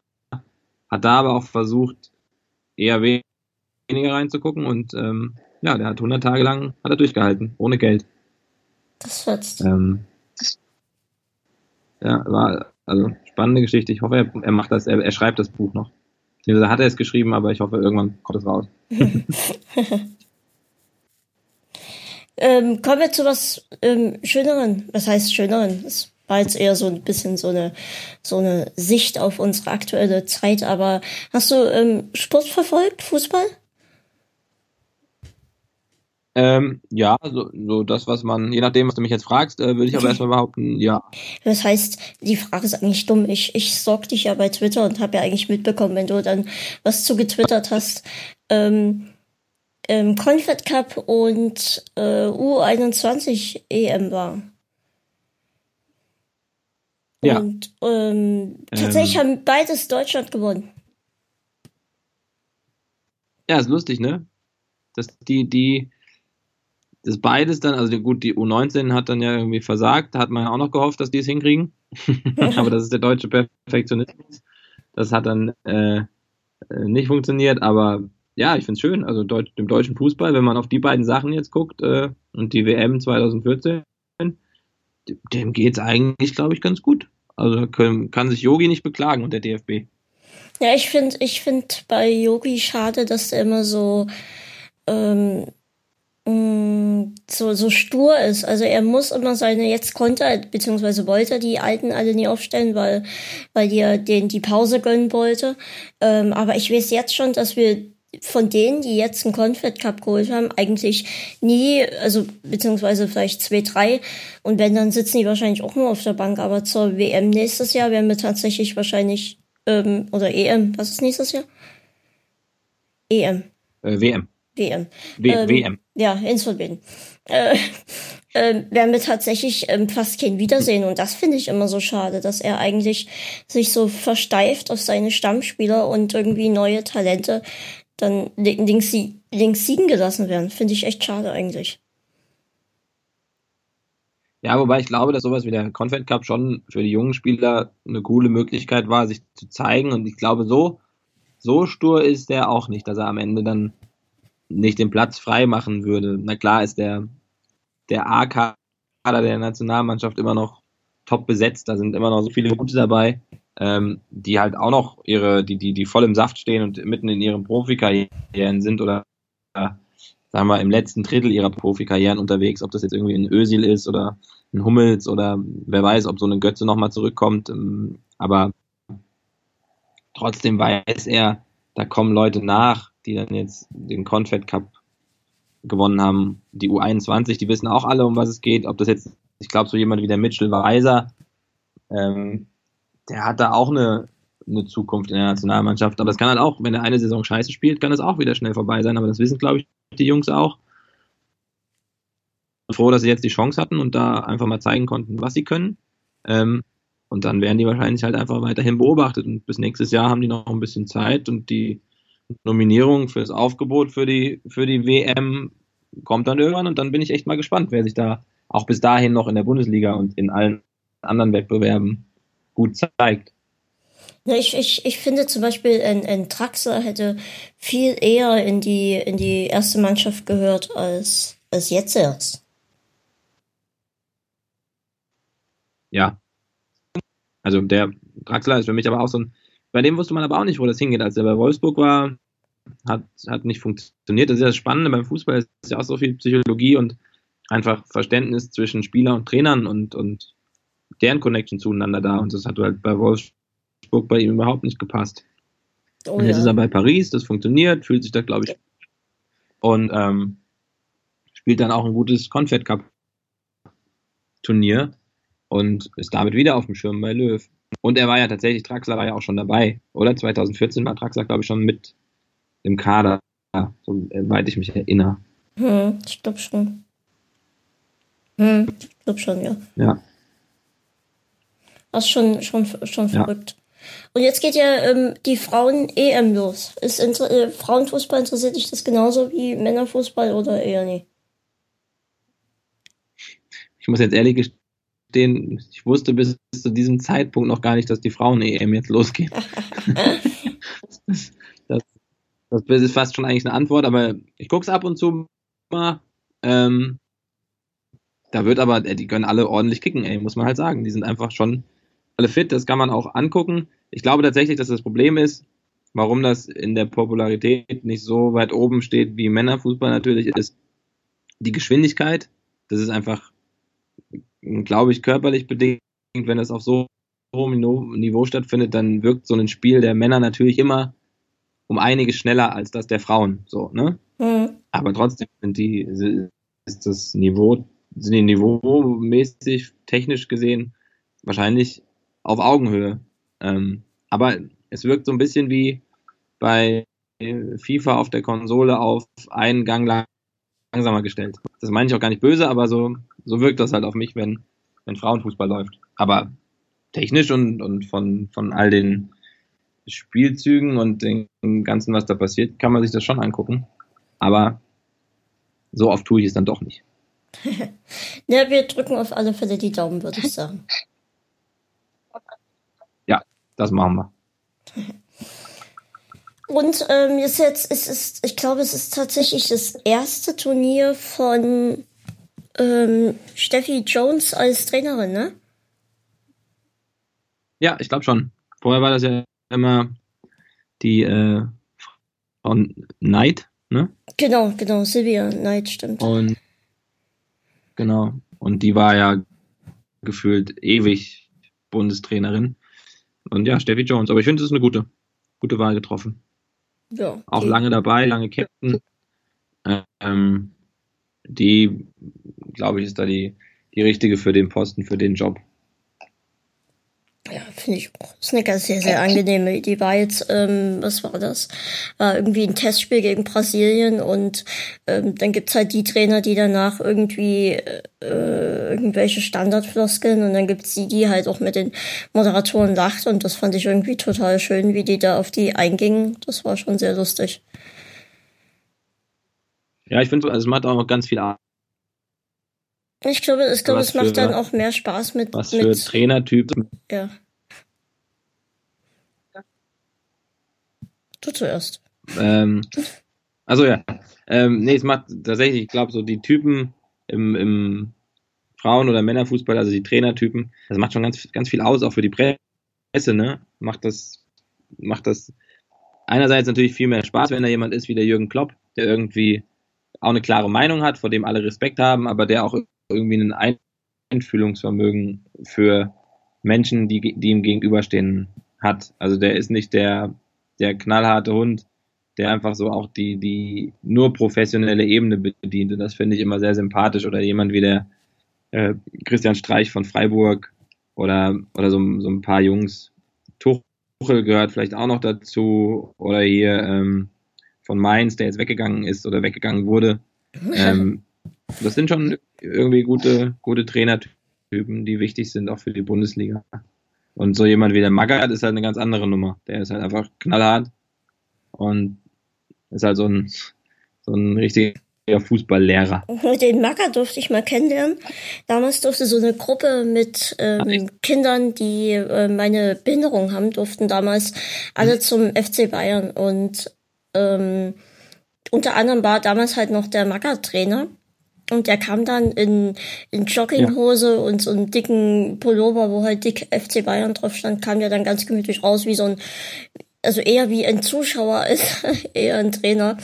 Und ähm, war ganz freundlich, hockte sich zu allen, redete mit allen. Und ein Oliver Kahn, der kam dann erst nach der zehnten Aufforderung raus und blieb dann auch nur im Eingang zur Tra zum Trainingsgelände stehen, so wie kommt ihr zu mir und ich komme nicht zu euch. Das war schon tatsächlich recht interessant, wie die einzelnen Spieler so auf, auf, okay. ähm, auf die, auf uns Kinder dann reagiert haben. Mhm. Ja, okay, aber das zum Beispiel, guck, da hat man eine ganz andere, also gut, bei Oli Kahn, bei Oli Kahn hätte ich das gedacht. Ähm, vielleicht, äh, ja, hat er, hat er, hat er nicht gewusst, wie er den Weg gehen soll. ähm, aber so bei, bei, bei so jemandem wie Mangel hätte ich äh, zum Beispiel was, hätte ich, ja, wobei man, man, man weiß es immer am Ende eh nicht. Man kann das so schwer einschätzen. Aber den hätte ich auf jeden Fall als viel kälter wahrgenommen. Der hat natürlich trotzdem aber eine Ausstrahlung. Also er ist schon jemand, wenn er auf einer Pressekonferenz sitzt, du, du spürst schon, dass der natürlich auch eine, eine, eine klingt jetzt bescheuert, aber so eine weiche Seite hat, mhm. ähm, die er aber, glaube ich, ganz selten zeigt. Wer, wer wirklich anstrengend war, war äh, Mehmet Scholl. Der hatte erst immer mit so einem Fußball gegen das Tor geschossen und hätte der da wirklich einen Millimeter daneben, hätte der ihn von uns erwischt. Also es war jetzt nie das Tor an sich das Tor, sondern so ein Durchgangstor. Und ähm, das war wirklich knapp. Also der hat immer so daneben geschossen. Ich meine, klar, die sind Fußballer, die haben das unter Kontrolle, aber schön war es nie. Und der ist auch einfach nur vorbeigegangen, ja. ohne irgendwas zu sagen. Ähm, Philipp Lahm hat sich Zeit genommen, aber auch mit viel Abstand.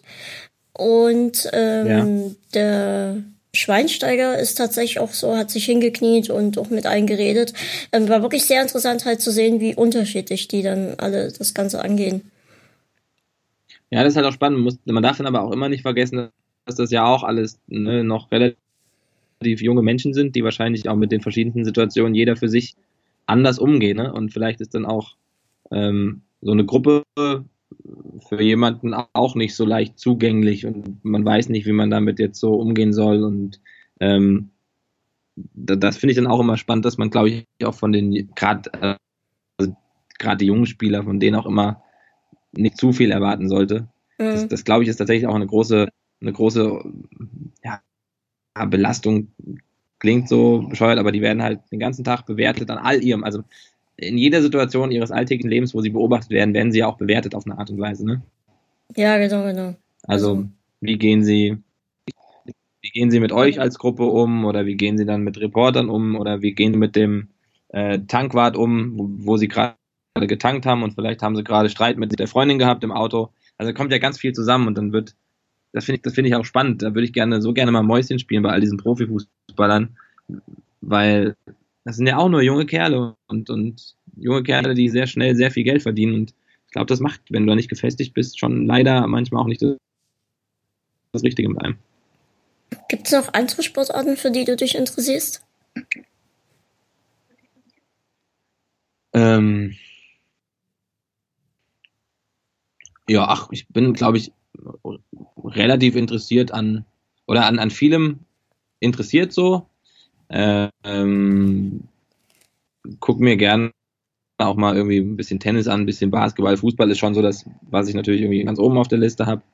Ähm, selber gehe ich ein bisschen klettern noch, also durch Ninja Warrior tatsächlich ein bisschen dazu gebracht worden, zum Klettern und zum Bouldern.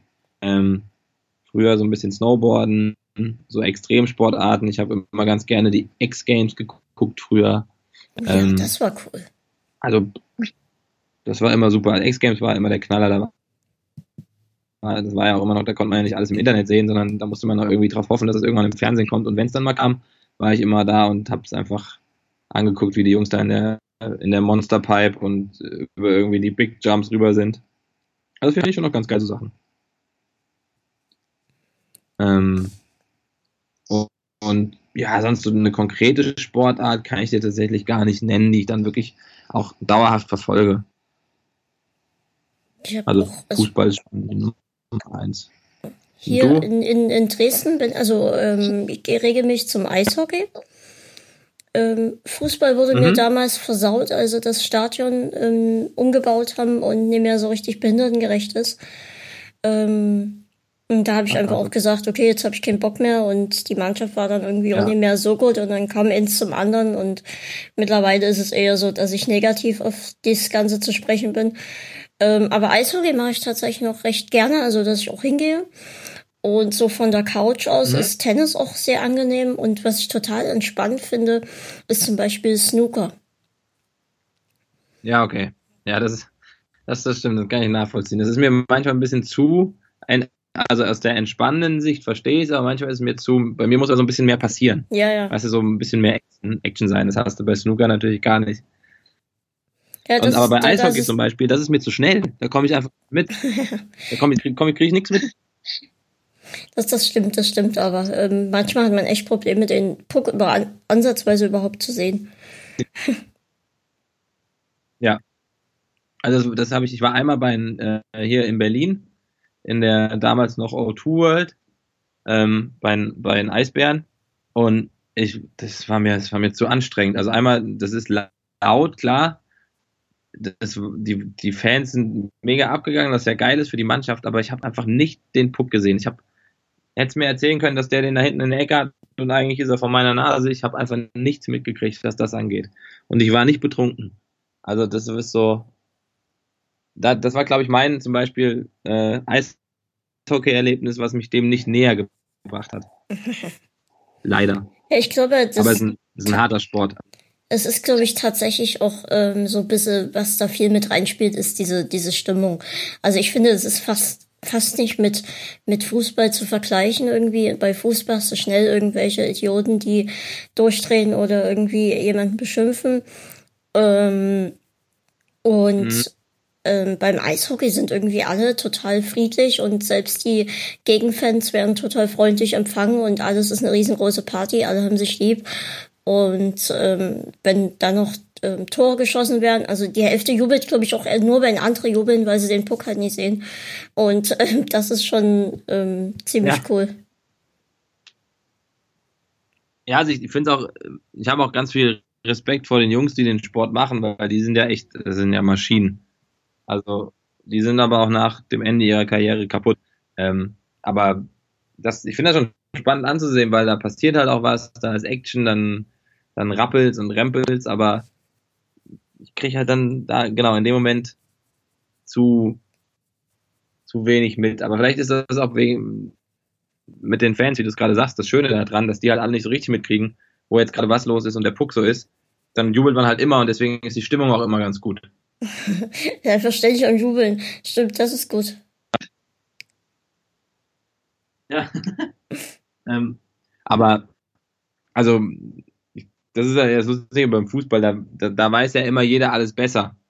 Also auch von außen. Und beim Eishockey kannst du es wahrscheinlich nicht so schnell einfach besser wissen. Deswegen sagst du, ja, ja, okay, hat er doch recht, der Schiri. Da, gibt, da, gibt, da geht das gar nicht so weit, dass du überhaupt noch Buh schreien könntest, weil eine Fehlentscheidung gefallen sein soll, sondern also ist mein Gefühl, oder wie ist das beim Eishockey? Ja, ja, irgendwie so ist es. Also natürlich gibt es auch die Leute, die tatsächlich den Puck die ganze Zeit sehen, aber es ist richtig schwer und ähm, mhm. ich glaube, deswegen sind dann auch ganz viele, die irgendwie einfach dann ähm, das so hinnehmen, wie es ist. Ja, okay.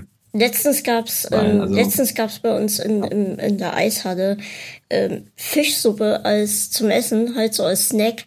Und das war so ein Moment, wo, wo ich da stand und dachte, ey Leute, ihr verkauft da jetzt hier nie wirklich Fischsuppe. Fischsuppe?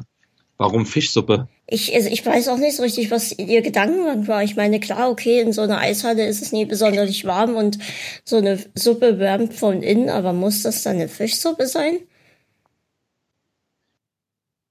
Magst du keinen Fisch generell oder hat sich einfach nur gewundert, also, dass also das Fischsuppe ich verkauft esse, wurde? Ich esse tatsächlich Fisch sehr, sehr gerne, aber man ist ja, wenn man dann woanders isst, also ähm, egal ob das jetzt in einem Eisstadion, in einem Fußballstadion oder in irgendeinem anderen, ähm, dann hat man ja schon Probleme, wenn man irgendwie sich eine Portion Pommes bestellt oder so ein Schnitzelbrötchen, weil man nie genau weiß, was ist das jetzt, wo kommt das her und wo war das schon. Und so eine Fischsuppe finde ich dann irgendwie nochmal doppelt gefährlich. Ja, die ist auf jeden Fall nicht in dem Zusammenhang sehr vertraut. Und ich habe in den ganzen, ja, an dem ganzen Spieltag keinen einzigen mit einer Fischsuppe gesehen. Und ich dachte mir so, es wird auch seine Gründe haben. Ja, ich, ich hätte ich es auch nicht gemacht. Vor allem es ja, gibt ganz. Stimmt, wenn, wir, wenn wir länger drüber nach. Du zuerst. wenn man, ja, wenn, wenn man, wenn man länger drüber nachdenkt, dann ist es tatsächlich ganz. Äh, absurd, dass da eine Fischsuppe verkauft wird. Vor allem, es gibt ganz viele Leute, die immer so, vor allem sind immer recht viele Kinder beim Eishockey, die dann irgendwie fragen, ja, haben sie heißen Kakao? Und dann immer, nein, wir haben nur Tee und Bier. Und dann denke ich so, okay, jetzt nimmt ihr Fischsuppe ins Programm, aber Kakao kriegt ihr immer noch nicht hin. Und das sind so Momente, wo, wo yeah. man dann echt fragend einfach nur dasteht und so denkt, hä, was ist das, was, warum? Ja, weil, weil keiner wirklich mitdenkt, sondern einfach nur sagt, ja komm, ich, äh, Fischsuppe ist doch toll, die ist warm, das ist was anderes auf der Karte. Oder der Chef hatte eine tolle Idee und das müssen alle machen und alle wissen, dass die keiner kaufen wird. Wahrscheinlich wird es so gewesen sein. Vielleicht gab es die nicht mal. Es ist einfach nur so ein, so ein, so ein Trick gewesen. So und was? Jetzt warst du ganz kurz leider weg, habe ich nicht verstanden. Ähm, vielleicht gab es die Fischsuppe an sich gar, gar nicht. Vielleicht war das einfach nur so ein. Ach so. So, so ein Trick irgendwie. Ja, und dann, dann haben alle geguckt und wir reden jetzt auch über die Fischsuppe. Genau, Vielleicht war das Zack. deren Intention. Die, die Fischsuppe wieder bekannt machen. Dann, ähm, dann gibt es das nächste Mal nicht und dann fragen alle nach der Fischsuppe. Make Fischsuppe great again. Ja, genau. oh Mann, du hast schon was alles great gemacht wird. Echt mal, ich habe auch schon meinen Podcast great again gemacht.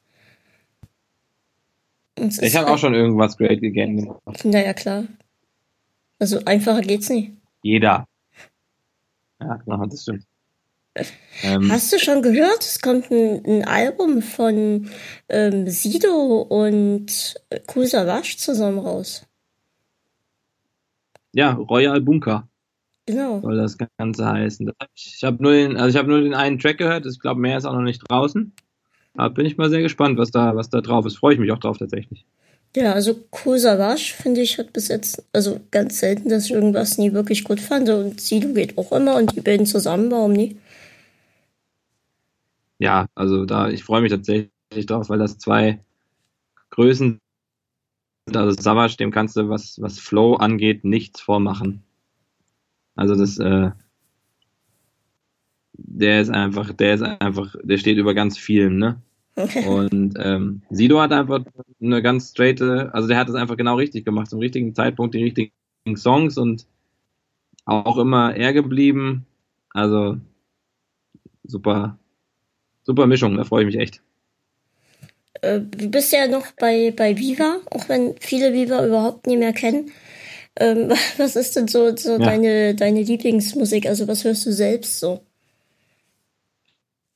Ach, ich höre, also ich komme aus dem Hip-Hop und komme auch immer wieder zum Hip-Hop irgendwie zurück. Höre aber auch klassische Pop-Sachen, ein bisschen Rock, Indie-Musik, alternative Sachen. Also bin da schon, glaube ich, breit aufgestellt, aber am Ende ist Hip-Hop schon auch immer, immer die Grundlage von ganz viel. So Soul-Nummern, R&B aber auch, das spielt da für mich aber auch ein bisschen mit rein. Äh, und tatsächlich, die Lust, das, das Gute ist, ich bin bei Viva zwar noch ab und zu mal, also so gefühlt einmal im Monat die Top 100. Und dadurch weiß ich dann immer noch mal, was angesagt ist gerade. das ist immer, immer ganz, ganz gut zu wissen. Dadurch habe ich noch mal einen Überblick über die aktuelle Musiksituation. Ähm, Gab es schon mal ähm, Gäste, wo du so dachtest, oh Gott, auf die habe ich überhaupt keine Lust, aber ich muss ja jetzt, weil es mein Job ist? Ah, nee, ich will, also man muss auch immer aufpassen, dass man nicht das Bild, was andere vorher von einem Gast machen, ähm, auf einen so abfärbt, dass man das übernimmt, ohne halt sich selber mal ein Bild von zu machen. Natürlich passiert das mal, dass man irgendwie auch Vorurteile hat. Ähm, aber oft ist es tatsächlich so, dass Leute sagen, der ist so schwierig und dann, dann ist das überhaupt nicht so, weil das eher Management das schwieriger macht vorher, um den Künstler zu schützen, dann kommt der halt rein und alles ist, alles ist cool. Ähm, ich habe immer natürlich, ja, sagen wir mal, Angst nicht, aber vielleicht einen größeren Respekt, wenn das irgendwie so US-Künstler sind, die relativ groß sind, ne? Hm. Also, weiß ich nicht, damals, aber das war so immer in deren Anfängen, wenn dann da irgendwie Lady Gaga kam oder Katy Perry, dann war ich natürlich nochmal anders aufgeregt. Aber jemanden, wo ich dann irgendwie nee, da gab noch nie den Punkt, wo ich dachte vorher, oh, das wird richtig schlimm. Das, das war noch nie so, glaube ich. Jetzt nach, nach fünf Jahren könnte ich ja noch mal die Geschichte erzählen, da stehen meine T Hörer total drauf, ähm, wie ich fast Lady Gaga getroffen habe. Äh, nee, nie Lady Gaga, die andere, Katy Perry. Oh. Fast Katy Perry in Berlin getroffen. Ja, Katy Perry. Ähm, und zwar war die da zu einem Konzert in Berlin und hat vorher noch in einem Douglas ja. ihr neues Parfüm vorgestellt und dort Autogramme gegeben. Und es hieß halt, gleich kommt Katy Perry, fünf Minuten noch, dann fährt sie hier vor und ähm, wirft mit Parfüm um sich und gibt euch allen Autogramme. Hm. Und wir waren halt zufällig da, das war am, am Kudamm. Und dann haben wir gesagt, okay, bleiben wir stehen und gucken uns jetzt das ganze ja. Spektakel hier an. Fünf Minuten können wir auch noch warten. Und dann nach fünf Minuten heißt es, ja, noch zehn Minuten, dann kommt Katy Perry. Und dachten wir, ey, nee, jetzt kommen wir gehen, wir haben ja eigentlich was anderes vor, was wir hier machen wollten. Und wir waren dann tatsächlich so fünf, sechs Stunden in Berlin unterwegs und kommen dann wieder einfach, weil mhm. wir zu unserem Auto wollten, nach Hause und da steht immer noch die Meute da und der Typ brüllt, ja, Viertelstunde, dann kommt Katy Perry. Und wir dachten so, okay, krass, wir haben also nichts verpasst, dann können wir ja stehen bleiben und ähm, warten halt jetzt noch auf Katy Perry. Und dann wurden auch alle ganz schon hippelig und haben uns zur Seite gedrückt. Ja, hier können Sie nicht stehen, hier kommt gleich Katy Perry. Und dann dachten wir, okay, wenn die jetzt hier echt so Stress machen, dann, dann müssen wir langsam echt zur Seite und dann wird es auch gleich kommen. Aber wir haben dann fast nur eine halbe Stunde gewartet irgendwie und dann hieß es irgendwie, ja, zehn Minuten, dann kommt Katy Perry. Und dann haben wir auch gedacht, naja, okay, gut, fahren wir nach Hause. Und sie ist dann tatsächlich irgendwie eine Stunde oder sowas, nachdem wir dann weggefahren sind, ähm, erst gekommen. Und das muss halt heftig gewesen sein. Die Leute haben wahrscheinlich bis zu sieben, acht Stunden dort auf Katy Perry gewartet, ne? Ja, verrückt. Aber also das ist, ja, das ist schon, das ist schon absurd. Also ich kann dann, deren Zeitpläne sind natürlich wahrscheinlich auch ganz absurd von solchen Weltstars, ne, die dann irgendwie morgens in Berlin sind, mittags in, weiß ich nicht, Amsterdam und am Abend schon wieder in New York so. Ähm, aber also das ist trotzdem absurd, dass dann Leute so lange warten. Aber ey, war knapp. Ich habe mal, ich habe mal von Katy Perry einen Kuss bekommen. Oh. Ja, ich, die, die Geschichte äh, kann ich dann weiterführen. Dass, äh, die, die war tatsächlich, das war der allererste Auftritt von Katy Perry im deutschen Fernsehen, der allererste Live-Auftritt. Damals, als sie I Kissed a Girl rausgebracht hat. Ah. Und da war sie bei Viva, da war sie bei Viva Live tatsächlich. Das allererste Mal in ihrem äh, deutschen Fernsehleben und war tatsächlich richtig, richtig aufgeregt. Die hat, die hat äh, gezittert, wie, also die, man sieht das manchmal bei Leuten, wenn die ganz aufgeregt sind, dann zittert so der, der Wangenmuskel so ein bisschen. Mhm. Ähm, also die, die, die, die Wange zittert dann so leicht und hat so eine, manchmal so eine Einkerbung und die war tatsächlich richtig aufgeregt. Und dann war das aber ein ganz schönes Gespräch mit ihr und das war cool. Und dann habe ich am Ende halt diesen Klassiker gemacht mit, äh, sie hat ja ein Mädel geküsst und fand das irgendwie toll. Und dann habe ich mir eine Perücke aufgezogen und habe ihr, hab ihr meinen mein Mund entgegengestreckt und das hat sie dann nicht gemacht. Dann gab es nur einen auf die Wange. Aber zum Schluss hat sie dann bei der Verabschiedung diesen klassischen Trick gemacht, dass sie den Mund zur Seite gedreht hat. Daher kann ich sagen, ey, ich habe mit Katy Perry geknutscht. Wobei, also eigentlich auch nicht so, nicht so richtig, aber so ein bisschen. Klingt cooler. Gab es irgendwelche total absurden Situationen? Die dir hängen geblieben sind? Absurde Situationen. Oh. Ja, also Lady Gaga zum Beispiel war, weil ich die eben schon erwähnt hatte, sehr absurd, weil die saß vor mir, hatte eine Sonnenbrille auf, hatte eine, eine Perücke, eine, also, so, also ihre blonden Haare halt, und die waren damals, glaube ich, auf jeden Fall nicht echt. Und das war wie so eine, wie so eine Schaufensterpuppe, die, die vor mir saß und so unnahbar war und nicht so richtig. Die war halt auch noch ganz neu im Business und musste, glaube ich, so ihre Rolle auch ein bisschen spielen. Und na, das war irgendwie, das war ganz skurril. Die habe ich überhaupt nicht zu greifen bekommen. Die war ganz weit weg, obwohl die halt einfach nur äh, 50 Zentimeter von mir entfernt saß. ähm, das war so ein bisschen, das war so ein bisschen absurd und sonst so. Also schön absurde Situationen waren irgendwie, ne, Xavier Naidoo kann man jetzt über ihn sagen, was man will im Moment, aber der kann halt singen, ne, und der kann halt auch singen, was er will, und das klingt halt immer gut, so. Ähm, und damals war das ja auch nochmal eine ganz andere Zeit und äh, ich habe den früher schon seine ersten Alben habe ich rauf und äh, runter gehört, also ne, muss man sagen. Und der war dann irgendwann auch zu Gast und der saß dann mit mir hinten in der in der Maske, also in der Garderobe in einem Vorbereitung Raum und ich wollte mit ihm nochmal irgendwie durchgehen, was wir machen in der Sendung und äh, hatte dann die Gitarre mitgebracht und wollte mit ihm Highway to Hell spielen. Und hatte das irgendwie auch vorbereitet, aber das ist so ein bisschen, ich kann zwar ein bisschen Gitarre spielen, aber so richtig geil, wenn es um Takt geht und so, bin ich dann in dem Moment auch nicht und war auch natürlich aufgeregt und Highway to Hell hat, glaube ich, so, so ein bisschen so ein Off-Takt, wenn es um Gesang und Gitarre geht.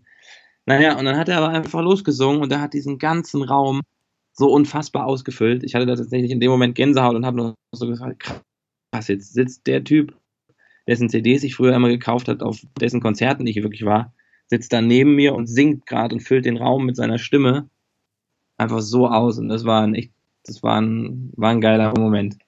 Das kann ich mir vorstellen. Das, das kann ich mir richtig vorstellen, also. weil sowas hatte ich ja auch schon hier in meiner ähm, Podcast-Karriere. Also so oder so ähnlich. Mhm. Aber was, bei was war das? Also ich hatte auch, ähm, ich glaube, mein schwierigster Gast war tatsächlich Christopher Lauer. ähm, weil ich bei dem, der das Konzept halt nicht ähm, verstanden hatte und dieses Gespräch, so wie wir es jetzt führen, so von einem Zimmer zum anderen und vom Hölzchen auf Stöckchen, ähm, das mhm. hatte der halt nicht wirklich verstanden und ähm, da musste ich dann im Null, Komma nichts, musste ich mir dann irgendwelche Fragen aus dem Hut zaubern und der hat dann halt ihn einfach wirklich mit so völligen Quatsch fragen, ja, wenn sie dann von einem Termin zum anderen hetzen, was essen sie denn da? Und da muss ich dann halt wirklich so ein richtiges Interview führen mit ihm und dachte so, das war aber jetzt anstrengend. Ähm, ja, und als ich dann tatsächlich mit Klaas das erste Mal hier gepodcastet habe, das war halt echt so ein Gänsehautmoment, weil Klaas ist halt immer der Typ mhm. gewesen, den ich aus dem Fernseher kannte. Ähm, ob es jetzt Viva MTV-Zeiten waren oder ähm, halt Halligalli-Zeiten und plötzlich halt äh, quatscht er mit ihr, äh, mit ihr im Podcast und das war schon ziemlich cool. Ja, aber ich finde sowas dann halt auch sehr, sehr schön und irgendwie fühlt sich das dann ja auch richtig an, ne? Dass man irgendwie, ja, klingt so bescheuert, weil es am Ende nicht so wirklich mit dem Weg, den man gegangen ist, zu tun hat, aber irgendwie ja trotzdem. Ne? Da ist irgendwie jemand, den, der einen begeistert oder beschäftigt oder mit dem man sich auseinandersetzt und auf einmal ist man diesem Mensch irgendwie mal so, so kurz ein bisschen näher. Bei, bei dir ist das ja das, das Gleiche jetzt so gesehen. Ähm, letztens ähm, sehe ich dich noch im Fernsehen neben Frank Buschmann Griffkraftbullen und äh, jetzt ähm, jetzt quatschen wir beide, als, als würden wir uns schon ewig kennen und unterhalten uns über dies und das und das, das ist halt ähm, auch das Faszinierende an dem Format an sich hier, ne? Ja, und das finde ich, ich mag das ja auch, diese Art, also so, so gehe ich auch sehr gerne an, also klassische Interviews finde ich immer so, so schwierig und auch so gesetzte Sachen, weil ich es auch immer sehr mag, wenn man einfach so ein bisschen quatscht. Es wird mir auch sehr oft noch gesagt bei den hier, ähm, zum Beispiel Viva Top 100, da haben wir ja sehr wenig Zeit. Und da sind aber auch immer Gäste, ähm, die ich natürlich auch interessant finde und dann quatsche ich mit denen. Und dann geht's aber nach einer halben Minute oder nach einer Minute schon hinter den Kulissen, nee, ähm, kürzer, kürzer, jetzt Video, Video, kürzer, Video, kürzer. Und das ist natürlich sowas, eigentlich ist das dann auch nicht meins, ne? Aber klar, gehört das zu einer Sendung, das ist dann irgendwie getimed, das muss so sein. Aber ich quatsch einfach gerne mit Leuten. Du hattest letztens bei den Rocket Beans gesagt, du möchtest ähm, der längste Moderator bei Viva werden, also der dort am längsten ist. Ähm, wie lange ja, brauchst du noch, ja. bis du dieses Ziel erreichst? Boah, das ist tatsächlich gar nicht so einfach, aber ich glaube, ähm, wenn ich jetzt noch anderthalb Jahre da wäre, dann hätte ich es hätte ich sozusagen geschafft. Ich glaube, Dienstälteste ist, ähm, ist glaube ich, Colin, soweit ich mich erinnere, oder soweit ich das weiß und richtig informiert bin. Colin war, glaube ich, sehr lange da. Und wenn ich die knacke, dann, also sie zeitlich, dann äh, habe ich es geschafft. Ach du, äh, der andere Weg wäre ja auch nicht schlimm, ne? ja. Ach, aber ähm, ich bin. Aber muss das, halt, wird, das wird nicht mehr passieren. Aber Viva muss ich auch halten, ne? Also nee, dass, dass du durchhältst, aber Viva nie durchhält. Also ja, wobei, das ist tatsächlich so, dass bei Viva wieder mittlerweile ähm, nur noch Musik läuft. Aber ich, also, Viva läuft doch an sich nur einen halben Tag, oder? Ja, ja, das halt, das halt schon. Aber den halben Tag läuft äh, Musik. ich, also das ist, äh, ich kann ja das nicht, ist tatsächlich, das habe ich auch eine Zeit lang gar nicht so auf dem Schirm gehabt. Ich kann dir gar nicht mehr sagen, wann ich das letzte Mal überhaupt Viva oder irgendwie Top 100 geguckt habe, weil ich mit der mit der heutigen Musik so wenig anfangen kann. Mhm. Ja, das ist, das kommt halt auch noch dazu, ne? Also ich, ähm. alles, was jetzt irgendwie neu kommt, jetzt mal so abgesehen jetzt halt von dem Album, was wir jetzt gerade erwähnt hatten mit Sido und Kusawasch, das ist ja wieder was anderes, aber diese ganzen über Computer gezerrte, mhm. ähm, von Kanye West bis Rihanna über ähm, irgendwelche anderen, damit komme ich echt nie mehr klar. Also das ist überhaupt nie das, was mir gefällt. Ähm, ja, es ist halt, ja, hat wahrscheinlich auch mit einem Alter zu tun und mit einer Musik, die man, mit der man irgendwie groß geworden ist, aufgewachsen ist. Ähm, aber ja, mir geht's aber in ein paar Sachen natürlich auch ähnlich, aber das hat man, glaube ich, schon immer gehabt in Phasen, wo irgendwie eine Art von Musik ähm, bekannt war und beziehungsweise funktioniert hat, dass dann alle Musik auch ähnlich klingt in dieser Phase. Was mir jetzt, was mir jetzt wirklich richtig gut, richtig gut gefallen hatte, ähm, war hier, ja. wo es den Remix mit Justin Bieber gab, ähm, das Persito oder wie das hieß. Ähm, das fand ich tatsächlich ausnahmsweise mal recht gut. Mhm. Ja, das fiel so ein bisschen aus dem Rahmen, ne? Genau, und da hat mir aber auch der Justin Bieber-Part total gefallen. Äh, gefallen. Ich fand, ähm, generell gibt's ähm, Justin Bieber-Lieder, die eigentlich echt gut sind und da merkt man halt auch, was der Typ eigentlich für ein Talent ist, ne?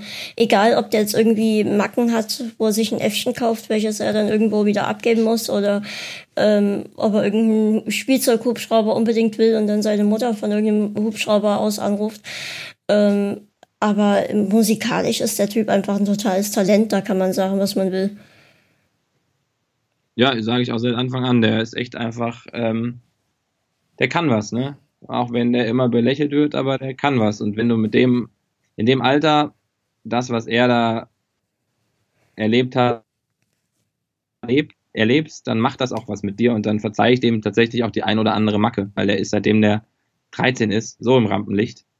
Der führt keinen, der kann, also was ist schon ein normales Leben, das ist dann wieder eine andere Frage, aber also der, der, dass der irgendeinen Hau mitgenommen hat, ist klar. Naja, ich glaube, da sind auch sämtliche andere Kinderstars, ähm, nehmen wir immer Michael Jackson oder sonst was, ähm, oder Britney Spears, die ja so gesehen auch schon seit diesem Mickey Mouse Club ähm, äh, mit Justin Timberlake und so ähm, äh, irgendwie im Rampenlicht stand. Und da kann ich schon verstehen, dass das irgendwie, wenn du keine normale Kindheit hast, dass sich das irgendwie mitnimmt, also ja. dass du irgendwie einen Knacks kriegst. Ja, das, und das ist, ist, ist wahrscheinlich unvermeidbar, ne? Und ich finde, er hat sich da jetzt auch in eine richtige Richtung entwickelt. Also, ne, hat ein Top-Album abgeliefert, hat sich die richtigen Produzenten geholt, hat einen Manager, der ihn, glaube ich, auch gut schützt ähm, und ist da gut aufgestellt. Und ich ja, würde sagen, er ist einer derjenigen, ähm der da irgendwie alles richtig gemacht hat und die, die auch die richtige Kurve gekriegt hat, ne? Das ist das, das auf alle Fälle. Also vor allem, wenn du dir mal, was ich total krass finde, ist, wenn du mir mal seine, seine Kinder-Videos ähm, anguckst, wo er irgendwie auf dem Tisch trommelt und es klingt halt, als hätte der dort ein übelst krasses riesen Schlagzeug stehen und es ist halt einfach irgendwie nur ein Tisch und Stühle. Mhm. Und das ist halt so krass, dass er halt echt dieses Talent einfach schon seit, seit Kindeszeiten hat. Ja, ich habe lustigerweise damals, als es, bevor das losging mit ihm, habe ich einem äh, Kumpel ein Video von Justin Bieber geschickt und habe gesagt, guck dir den kleinen Typen mal an. Also mhm. wirklich. Und der, der Kumpel sagt seitdem immer zu mir, ah ja, du hast doch Justin Bieber entdeckt. ähm, äh, wäre schön gewesen, hätte ich das wirklich gemacht. Ich glaube, das war schon in der Phase, wo den andere auf dem Schirm hatten. Ähm, aber da war klar, der Typ, der hat was, der kann was, ne? Und das, das ist halt einfach Unabstreitbar. Das ist schon krass. Ja. Ähm, ich würde sagen, wir kommen noch mal zu einem ähm, kurzen, leichten, ernsten Punkt. Und zwar wurde ich von einem Freund, der euch vielleicht auch bekannt ist, also euch, die Hörer, ähm, nee, dass du denkst, ich ja. spreche dich jetzt mit doppelten Namen an, ähm, ähm, der ist äh, Musiker und der hat eine Band und die Band war in der letzten Weihnachtsshow bei mir zu Gast und hat ähm, das, den Eröffnungssong ja. gesungen und war jetzt auch in der Jubiläumsfolge nochmal zu Gast, als wir über ähm, nochmal so zurückgeblickt haben und da haben wir auch ein bisschen über das Album von denen gesprochen und der ist jetzt an mich rangeredet, angetreten, blablabla, nochmal neu. Der ist an mich rangetreten mhm. und hat ähm, gesagt, hier, unsere Proberäume, die sollen abgerissen werden. Das Ganze nennt sich Rockhaus. Und ähm, eigentlich ähm, gehört in das. Dresden. Bitte? In äh, Dresden? Nee, in, in Berlin. Und er sagt, das Rockhaus gehört eigentlich, ah, ja, okay. ähm, es ist eigentlich ein, ein wichtiger Anlaufpunkt für Berlin, weil ähm, dort über über tausend Musiker finden dort irgendwie Anlaufstelle und ähm, können dort proben, egal ob das jetzt ähm, Heavy Metal ist, Rock, Pop, ähm, Soul, Ska, also da kannst du wirklich alles machen. Ähm, seit ja. 2000, 2007 ist das halt wirklich eins der Adressen für ähm, Proberäume und da hängen halt auch sehr, sehr viele Arbeitsplätze dran, wie zum Beispiel Musiklehrer, die es dort gibt, ähm, Produzenten und äh, ähnliches. Ähm, natürlich auch sowas wie Hausmeister oder sowas, die dort auch ihren Arbeitsplatz haben. Und ähm, da ist auch ein, ein Saal für Konzerte dran, da kann man Workshops machen, halt und natürlich ein Treffpunkt und sowas für die ganzen Leute. Da ist auch ein Kiosk drinne, du kannst dort direkt deine Instrumente ähm, ähm, irgendwie reparieren lassen direkt. Und ähm, es ist halt anscheinend ja. sowas, ein, ein, ein Punkt für Berlin, der eigentlich einfach zu Berlin dazugehört. Ähm, und eigentlich sollte das Ganze, ähm, so wie es jetzt dasteht, bis 2023 ähm, dastehen. Aber es gab jetzt doch eine Kündigung des, des ja. Eigentümers und ein großer Rechtsstreit, bla bla bla. Also wenn man da jetzt zu weit reingehen würde, dann wäre das alles bisschen ähm, zu kompliziert. Und ähm, da äh, ist jetzt das Ganze leider vorbei und das Ganze soll halt ähm, abgerissen werden. Und deswegen wurde die Aktion gestartet, rettet das Rockhaus. Und ich wurde ja. halt gefragt, ob ich dafür ein bisschen Aufmerksamkeit machen kann. Und ähm, das, was ihr jetzt, also die Hörer oder auch du, Jan, wenn du möchtest, machen könnt, wäre, euch an das Rockhaus zu ketten. Nein, das war natürlich nur Spaß. Ähm, es gibt mhm. eine Petition. Und die, den Link ja. zur Petition, den ähm, verlinke ich auf alle Fälle auch hier unter der Episode dann. Ähm, ihr könnt auch gucken unter www.rettetdasrockhaus.de. Dort findet ihr viele Infos. Ähm, der Link zur Petition wäre jetzt zu lang, aber der ist zu finden auf openpetition.de ähm, und dann halt rettet das Rockhaus, einfach unterschreiben und ähm, das wäre eigentlich so ähm, das, also ihr müsst kein Geld geben, ihr müsst gar nichts machen, einfach nur eure Stimme geben, um halt den, Erhalt, den Erhalt von Kunst und Kultur in Berlin zu retten. Und ähm, da ich den Jungs von der Band und den Mädels sind ja auch Mädels dabei, ähm, sehr dankbar bin, dass sie mir damals bei meiner Weihnachtssendung ausgeholfen haben und mich unterstützt haben, ähm, und ich einfach auch was zurückgeben möchte, ähm, bin ich dafür, dass, äh, wenn ihr das jetzt hier hört und ähm, dass ihr vielleicht eure äh, Unterschrift mit runtersetzt. Ich werde das auch noch gleich nach der Aufnahme machen. Ähm, weil ich finde, auch Musik ist was Wichtiges und ähm, ich stelle immer wieder fest, dass sowas eigentlich auch, auch wenn du jetzt normal irgendwie in der Schule Musikunterricht hast, dass sowas oft ähm, zu, zu kurz kommt. Ähm, und wenn das so tatsächlich so ein Anlaufpunkt ist, wo halt jeder irgendwie proben kann und es tatsächlich auch Musikunterricht und sowas gibt, ähm, finde ich es tatsächlich auch wichtig, dass sowas ähm, ähm, unterstützt wird. Und richtig ausführliche Infos könnt ihr dann halt unter www.rettetdasrockhaus.de finden, ähm, damit ich euch jetzt hier auch nie ähm, weiter nerve. Aber ich fände es wirklich sehr, sehr nett, wenn ihr da euch mit einsetzen könntet. Es gibt auch eine Facebook-Seite, ähm, das ist das gleiche, rettet das Berliner Rockhaus. Ähm, ich denke, das findet man dann, wenn man das sucht. Aber die Links sind dann auch alle unter der Episode hier zu finden. Äh, sehr gut. Ja, ich habe tatsächlich in der Zeit, wo du das erzählt hast, habe ich das unterschrieben. Sehr schön. Dann mache ich das einfach nebenbei auch noch und erzähle, ähm, dass es jetzt bei Patreon beim Patreon ist so eine Plattform, ich weiß nicht, ob du das kennst. Ähm, da kannst du so Leute wie mich, die jetzt äh, was Kreatives schaffen, also ich zum Beispiel den Podcast oder andere Podcaster ähm, unterstützen oder halt auch Leute, die irgendwie eine Band sind oder ähm, Filme machen, was weiß ich.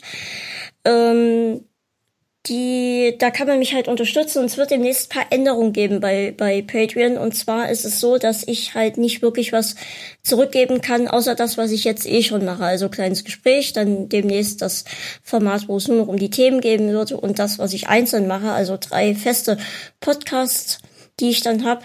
Und dann wird es regelmäßig zu kleines Gespräch, einen kleinen Rückblick geben, wo wir über die Episode nochmal reden und ähm, ähm, das so ein bisschen Revue passieren lassen, was, was ist gut gelaufen, was ist nicht so gut gelaufen. Und ähm, das wird es weiterhin geben und ähm, allen Leuten, die mich halt schon bei Patreon unterstützen, ist es dann freigestellt, ob sie mich weiterhin unterstützen wollen oder dann sagen, nee, hier, wenn wir da nichts zurückkriegen, dann ähm, was heißt nicht zurückkriegen? Ich ist, für mich ist es halt schwierig, mehr zu geben als das, was ich jetzt eh schon mache. Ich würde gerne, ich mache mir da auch sehr selbst einen Druck. Also ich habe mir da auch viel den Kopf zerbrochen. Kann ich das? Was kann ich machen? Und mehr geht halt nie. Und das wollte ich einfach nur noch sagen, damit die Leute ähm, dann halt selbst entscheiden können, ob sie da mir weiter ihren Groschen ins äh, in Not werfen oder ob sie sagen, nee, du, hm. ähm, lass mal, jetzt behalte ich mein Geld lieber für mich. Ja, das, das wollte ich noch so mit einbringen und ich glaube, das waren jetzt noch zwei, das eine etwas wichtiger als das andere. Ähm, aber wir können ja noch mal kurz sagen, von den, bei den Unterschriften sind jetzt 49 Prozent zu diesem Zeitpunkt erreicht, also 9880 Stimmen. Und ich glaube, daran sieht man auch, dass das halt nie irgendwie irgendeine, irgendein Haus ist, also irgendein Typ, der jetzt meint, ja, wir müssen jetzt hier unterschreiben und wenn jetzt hier zwei Stimmen gewesen wären, ich glaube, dann hätte man echt überlegen können, okay, ist es das wert, aber anscheinend mit fast 10.000 Stimmen ja. wird was dahinter stehen. Und ähm, 20.000 Stimmen werden hier gebraucht. Und ich denke, wenn wir da ordentlich die Werbetrommel rühren, ähm, dann kriegt man das schon gebacken. Mm, gebacken. Unterschreibt, unterschreibt, unterschreibt, Leute. Genau. Ich werde den Link auch nochmal extra bei, bei Twitter posten und wie gesagt, hier im, ähm, unter der Folge findet ihr das auch. Also macht euch da keinen Kopf, ihr findet das schon irgendwie. Hm. Ja, davon gehe ich aus. Sehr gut, ey. Das ah, ist, sowas weißt, ist immer wichtig. Ja, ich finde, das ist auch dann ähm, schön, hier die Plattform zu nutzen für sowas. Ja. Nee, genau dafür soll man es ja auch machen. Das finde ich gut. Ja, ja. Was liegt bei dir heute noch an? Bleibst du im Hotel sitzen? Hast du noch was vor? Musst du noch zu irgendwelchen Drehs? Ähm, ich muss jetzt äh, gleich so bald, jetzt haben wir schon äh, kurz vor sechs, ähm, mich fertig machen für so eine Veranstaltung, auf die ich gehen darf. Hier, Elf Freunde Meisterschaftsfeier nennt sich das. Ähm, ist hier in Köln und äh, also kennst du die Zeitschrift, ja, oder? Elf Freunde? Ja, natürlich. Die hatte ich mal angeschrieben. Ähm, damals wurde mir ähm, ich hatte damals jemand zu Gast, über den wir auch recht lange über Fußball gesprochen haben und wir kamen dann halt darauf, ja, dass das ähm, Stadion ist behindertengerecht, das ist eher nicht so behindertengerecht und ähm, München ist schlägt eh alles, was behindertengerecht angeht und ähm, da meinte der dann ja, schreib die doch mal an, dass die dich einmal durch alle Stadien hier in Deutschland schicken sollen und du dann halt als Reporter berichtest, ähm, wie das mit Rollstuhl ja. in diesem Stadion ist. Und ich fand die Idee tatsächlich wirklich richtig gut, ähm, weil es halt auch viele Leute gibt, die sowas interessiert, also so von Rückmeldungen, was ich bekommen habe.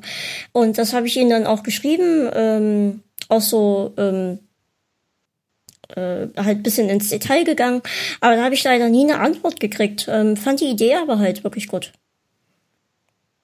Die finde ich auch gut, weil das ist ja auch ein wichtiges Thema, ne? Also, ich finde das immer schade. Was sagst du, München wäre da so krass oder wie, dass die da einfach äh, nichts. Ja. Äh, ist das nicht Behindertengerecht? Nee, München ist es Nonplusultra, was Behindertengerechtigkeit angeht. Also ähm, so ein ah, angenehmes Stadion hatte ich tatsächlich noch nie. Ähm, Dresden kannst du tatsächlich vergessen. Und ähm, Okay. Ähm, Dresden kannst du vergessen. Und Leipzig war noch sehr, sehr angenehm. Ähm, wir waren mal in Köln, das war okay. Also es geht besser als Köln, aber war okay. Ähm, und das war's, glaube ich, tatsächlich schon. Mich würde zum Beispiel auch mal total das Berliner Olympiastadion interessieren oder ähm, mhm ähm, Hamburg, St. Pauli und sowas. Also das sind, also tatsächlich hätte ich da richtig Lust drauf gehabt, das mal durchzuziehen und dann halt auch einfach zu berichten für andere, weil es gibt ja ähm, genug Leute, die sich auch, also so von Gesprächen, die ich mal geführt hatte, die dann echt auch Schiss haben, irgendwie die Karten sich zu holen, weil sie Angst haben, dass ähm, das nicht wirklich so rollstuhlgerecht ist, wie sie sich das wünschen würden. Und da fand ich das eigentlich echt eine coole Idee für so eine Kategorie. Mhm. Ja, ist auch, ich finde das auch eine super Sache. Also ich, vielleicht treffe ich ja jemanden, dann sage ich denen das nochmal. Ja, mach ruhig ein bisschen Werbung für mich. Also tatsächlich, finde ich wichtig. Mache ich. Mache ich sehr gerne. Mensch, ich muss auch ganz ehrlich sagen, dass Und? mir das Gespräch sehr gefallen hat. Und mir auch, fand ich sehr nett. Ähm, ich denke, dass wir Bunte das, Mischung. das, das stimmt. Ähm, wir haben über alles geredet, was das Männerherz erfreut. Autos, Fußball und Musik. Ja. und, und Brüste, also Katy Perry. So. Ähm. Ja, kurz auch mal drin. Genau. Ähm, und ich denke, dass du spätestens dann bei der 10-Jahres-Jubiläum-Folge wieder zu Gast bist.